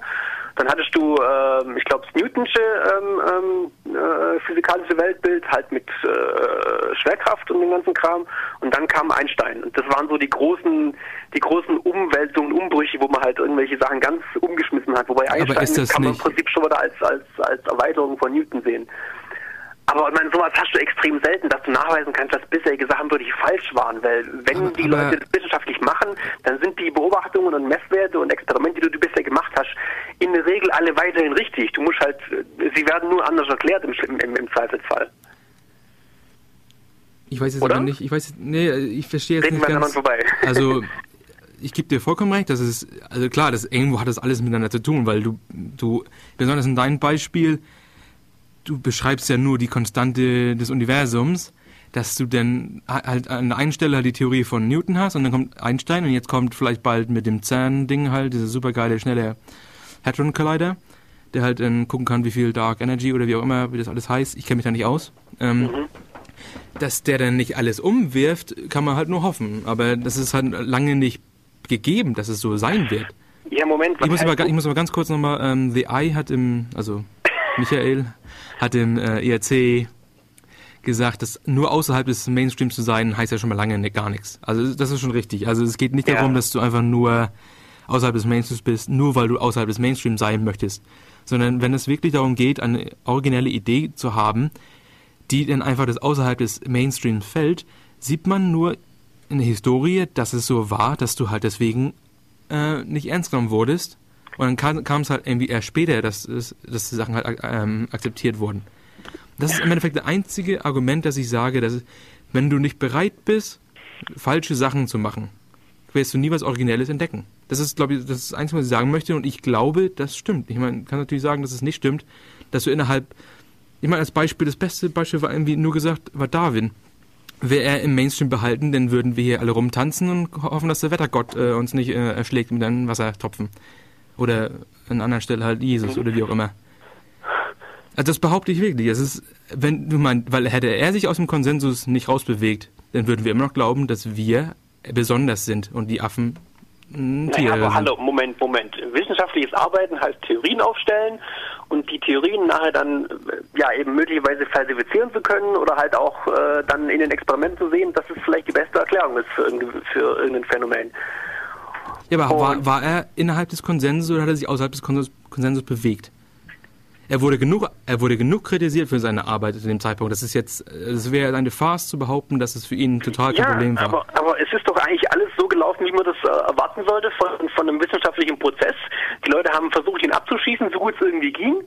Und sie haben es nicht geschafft, weil durchaus alles plausibel ist, was er äh, da an Theorien aufgestellt genau, hat. Und im Gegenteil, man hat da sogar, man hat sogar teilweise dann mit, mit Vererbungen solche Sachen auch äh, experimentell sehen können, dass halt äh, Variationen auftreten und dann vielleicht, keine Ahnung, das am besten geeignetste sich durchsetzt. Das ist im Prinzip aber das, aber das ein, ein, ein, genau vorbildlicher Fall gewesen. Es war aber irgendwas, das, was Entschuldigung, aber das Einzige, was ich, anders war, aber es hat sich ja durchgesetzt. Aber das Einzige, was ich behaupte, war doch einfach nur, dass er sich außerhalb des Konsens bewegt hat, was er ja auch gemacht hat. Ich meine, darum mehr, um mehr geht's eigentlich im Endeffekt bei meiner philosophischen Annahme gar nicht, gar nicht. Er hat sich außerhalb des Konsenses bewegt und das alleine war schon Grund genug, dass es vielleicht irgendwie mal, dass es was umgeworfen hat. Wenn du dich nicht außerhalb des Konsensus bewegst, wirst du keine originellen Ideen haben. Das ist das Einzige, was ich behaupte. Weil, weil die sind per Definition nicht originell, wenn sie äh. schon bekannt sind. Also oder, oder, oder bin ich vollkommen falsch in meiner... Ja, aber sie sind vielleicht per Definition dumm, wenn sie nicht wissen, aus welchem Grund sie anders sind und warum das Sinn machen kann, wenn sie anders sind. Ich meine, das sind so die klassischen äh, Leute nach dem Motto, oh, ich habe eine tolle Maschine erfunden, die kann Schwerkraft aufheben. Ja, genau, wenn, der, wenn der, der, Typ nicht wenigstens mal äh, eine, äh, eine Physikvorlesung von ihm gesehen hat, dann glaube ich ihm das erstmal nicht. Ja klar, aber da gibt es ja genug. Hingestellt und, da gibt's, aber da gibt es ja genug. Der könnte Schwerkraft aufheben. Aber gibt es ja genug Leute, die ihn dann beweisen, dass er falsch ist oder falsch liegt. Ja, genau. Aber er hat, sich, er hat sich trotz. Schafft, dann ist gut, dann hat er vielleicht recht. Aber hätte er, hätte er. Aber so soll es doch sein. Das ist doch der richtige Weg. Ja, aber ich meine, ich weiß gar nicht, wir argumentieren, glaube ich, gar nicht gegeneinander, sondern du willst irgendwelche semantischen Punkte angreifen, die ich Nein, Ich, ich verstehe nicht ganz, worauf es dir ankommt, weil du behauptest, man könnte nur dann innovativ, wenn man nicht äh, Originell, meine ich also. professioneller Forscher ist. Nein, nein, nein, nein, nein, nein, nein, So wie ich dich verstehe, behauptest du, dass ein professioneller Forscher, das heißt jemand, der wirklich hauptberuflich Akademiker ist oder hauptberuflich in irgendeiner komischen Forschungseinrichtung schafft, sei sie kommerziell oder sonst irgendwie, dann wären die per Definition schon alle so ähm, ähm, weichgespült und gleichgeschaltet durch ihre akademische Ausbildung, dass die sowieso nicht mehr aktiv denken können. Das ist Quatsch, weil du kannst auch durchaus, also du kannst also, eben gerade, wenn du diese ganzen Rahmenbedingungen kennst und weißt, was, warum, aus welchem Grund revolutionär sein könnte, dass du das dann eben gerade sehen kannst. Man, das ist, das sind die, das, ja, ähm, ich finde es nur faszinierend bei den Mathematikern. Ich habe keinen Plan, was die Mathematiker da immer alles tun, weil für mich kommt immer alles auf A gleich A raus. Und dann freuen die, freuen die sich aus irgendeinem Grund, weil dann A gleich A am Schluss dran steht und haben irgendwie fünf Seiten Formeln äh, umgeformt. Und das hat, das hat mir überhaupt, habe ich gar keinen Bezug zu. Aber ein Mathematiker kann dann halt sagen, ja, ähm, das, was ich da gemacht habe, das beweist das und das. Und wenn sich jetzt jemand hinstellt und sagt, oh, ich habe eine Formel, die beweist das und das, aber ich kann keinen Beweis führen, ja, das bringt mir gar nichts. Du hast ein Kontextnetz. Aber ich weiß nicht, mir geht es nur um die Attitude, dass du sagst, nee, ich untersuche das erstmal gar nicht, weil der Konsensus sowieso sagt, so ist das. Ja, nö, nicht glauben. Das ist Quatsch. Ja, ja, gut, aber das ist ja im Endeffekt, was ich sage. Ich meine, du brauchst, ich sage ja gar nicht, dass es jetzt nur Leute von außerhalb sein können. Das können nur Handwerker sein, die mit ihrem Gravitations-Antischwerkraftsystem, Fluxkompensator kommen.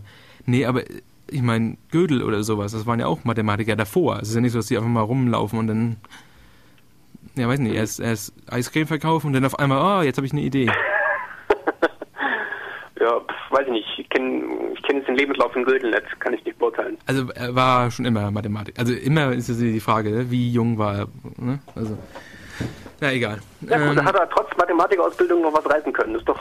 Ja gut, aber da... trotz Mathematikausbildung hat er mathematisch was reißen können. Juhu. Juhu.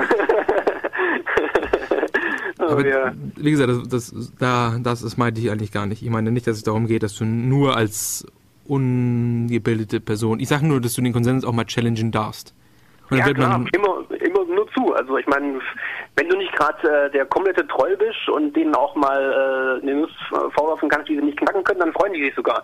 Das ist so, ähm, ähm, also diejenigen, die das richtig äh, aus Leidenschaft machen, die freuen sich drüber, wenn man sie irgendwie mal challengen kann und irgendwas bringt, was nicht wieder äh, der x-te Troll ist, der hier keine Ahnung vom Thema hat, sondern so richtig mal äh, was dahinter ist.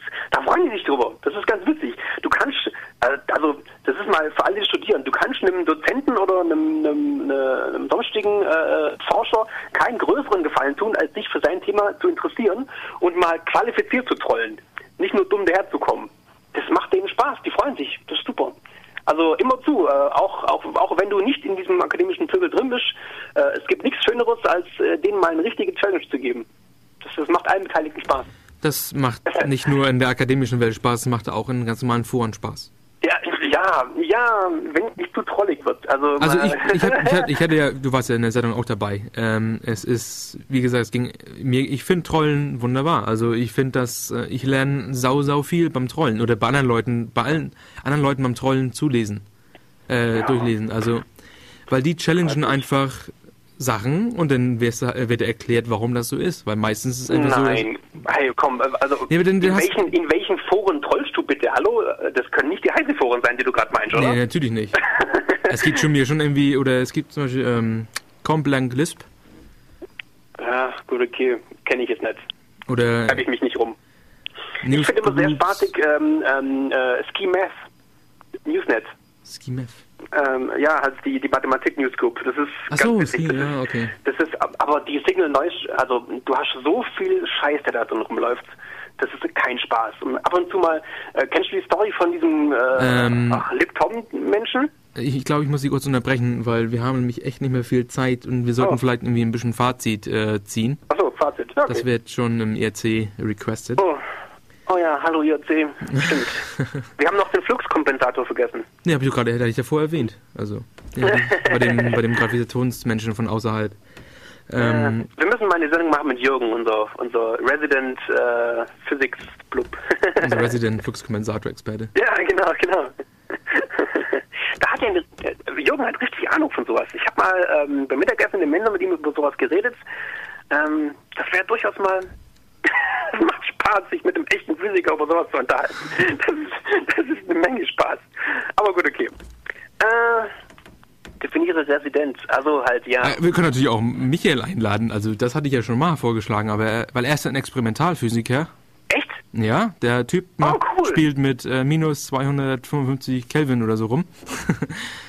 oh. ähm, oder mit 0 Kelvin. Ähm, und das ist recht lustig anscheinend. Also von, von den Geschichten her rockt das anscheinend. Das ist wie so ein oh. Action-Movie, nur in Slow Motion, weil es halt langsam ist. ja, das, das, klingt, das klingt witzig, das klingt spannend. Her damit. Ähm, ja, ähm, Fazit. Ich kann nur äh, wiederholen, was ich am Anfang gesagt habe, dann kannst du vielleicht das Schlusswort sagen. Ähm, ich behaupte, okay. dass Universitäten für Informatiker nicht notwendig sind. Besonders für Informatiker, die das Leidenschaft machen. Und ähm, andere kann ich, bin ich nicht qualifiziert genug, das zu ähm, sagen. Ich habe nur das Beispiel gebracht, ähm, Biologie. Ich behaupte, ich glaube nicht, dass es ähm, ohne ähm, ja, Mikroskop äh, Biologe sein kannst. Und dann vielleicht noch ganz kurz, ich bin trotzdem auf der einen Seite abhängig von Universitäten, weil es gibt so viele geile Vorträge online, Stanford, MIT. Deswegen, ich weiß nicht, ob ich unbedingt alles abschaffen würde, weil die Website würde ich noch gerne behalten. Aber das war es dann auch von mir. ja, möchtest du mir jetzt auch was hören? Also im Prinzip, du, du hast recht, es ist nicht zwingend notwendig. Ich kenne genügend Leute, die absolut richtig, richtig gut drauf sind, die nicht an der Uni gewesen sind oder zum Beispiel nicht Informatik studiert haben, sondern irgendwas anderes gemacht haben. Aber ich finde, Uni ist extrem cool, einfach da gewesen zu sein, äh, die Ausbildung mal gemacht zu haben, weil du kriegst halt eine Menge mit, was du normalerweise überhaupt nicht äh, kennst oder für relevant hältst. Ähm, und du hast ähm, im Prinzip ähm, den Bonus, dass du mal Leute triffst, die ähnlich drauf sind wie du und das ist schon mal viel, viel wert. Also mein ganzer Freundeskreis bis hin zu meiner Freundin, das habe ich alles Uni zu verdanken im Prinzip. Bis zum CCC. Ich meine, äh, ja genau, ähm, ähm, wir treffen uns ja beim CCC in Ulm äh, in der Uni, in, einem, in so einem komischen kleinen Studentenraum, äh, äh den man da benutzen kann. Also so als als als als Host für so äh, ja abgespacede Leute ist eine Uni einfach äh, eine klasse Sache. Wunderbar. Bisher jedenfalls gewesen. Wunderbar. Und ich, wunderbar. Und ich muss dir recht geben, dass mit den Leute treffen ist definitiv ein Punkt, der sehr wichtig ist und ja. da sind Unis äh, anscheinend recht gut. Wie, wie die Analogie mit Subway passt das anscheinend wunderbar. Ja, genau. Alles Oder klar. CCC. Leute, kommt zum CCC Montagstreff an der Uni Ulm. Yes ulm.ccc.de. Check es aus. Wir machen Schluss für heute. Vielen Dank, ja. Michael, dass du angerufen hast. Das war ja, echt wunderbar von dir. Ja, cool. Mir auch. Ich mache äh, Nightshift an und dann sagen wir auf Wiedersehen. Ciao. Ciao.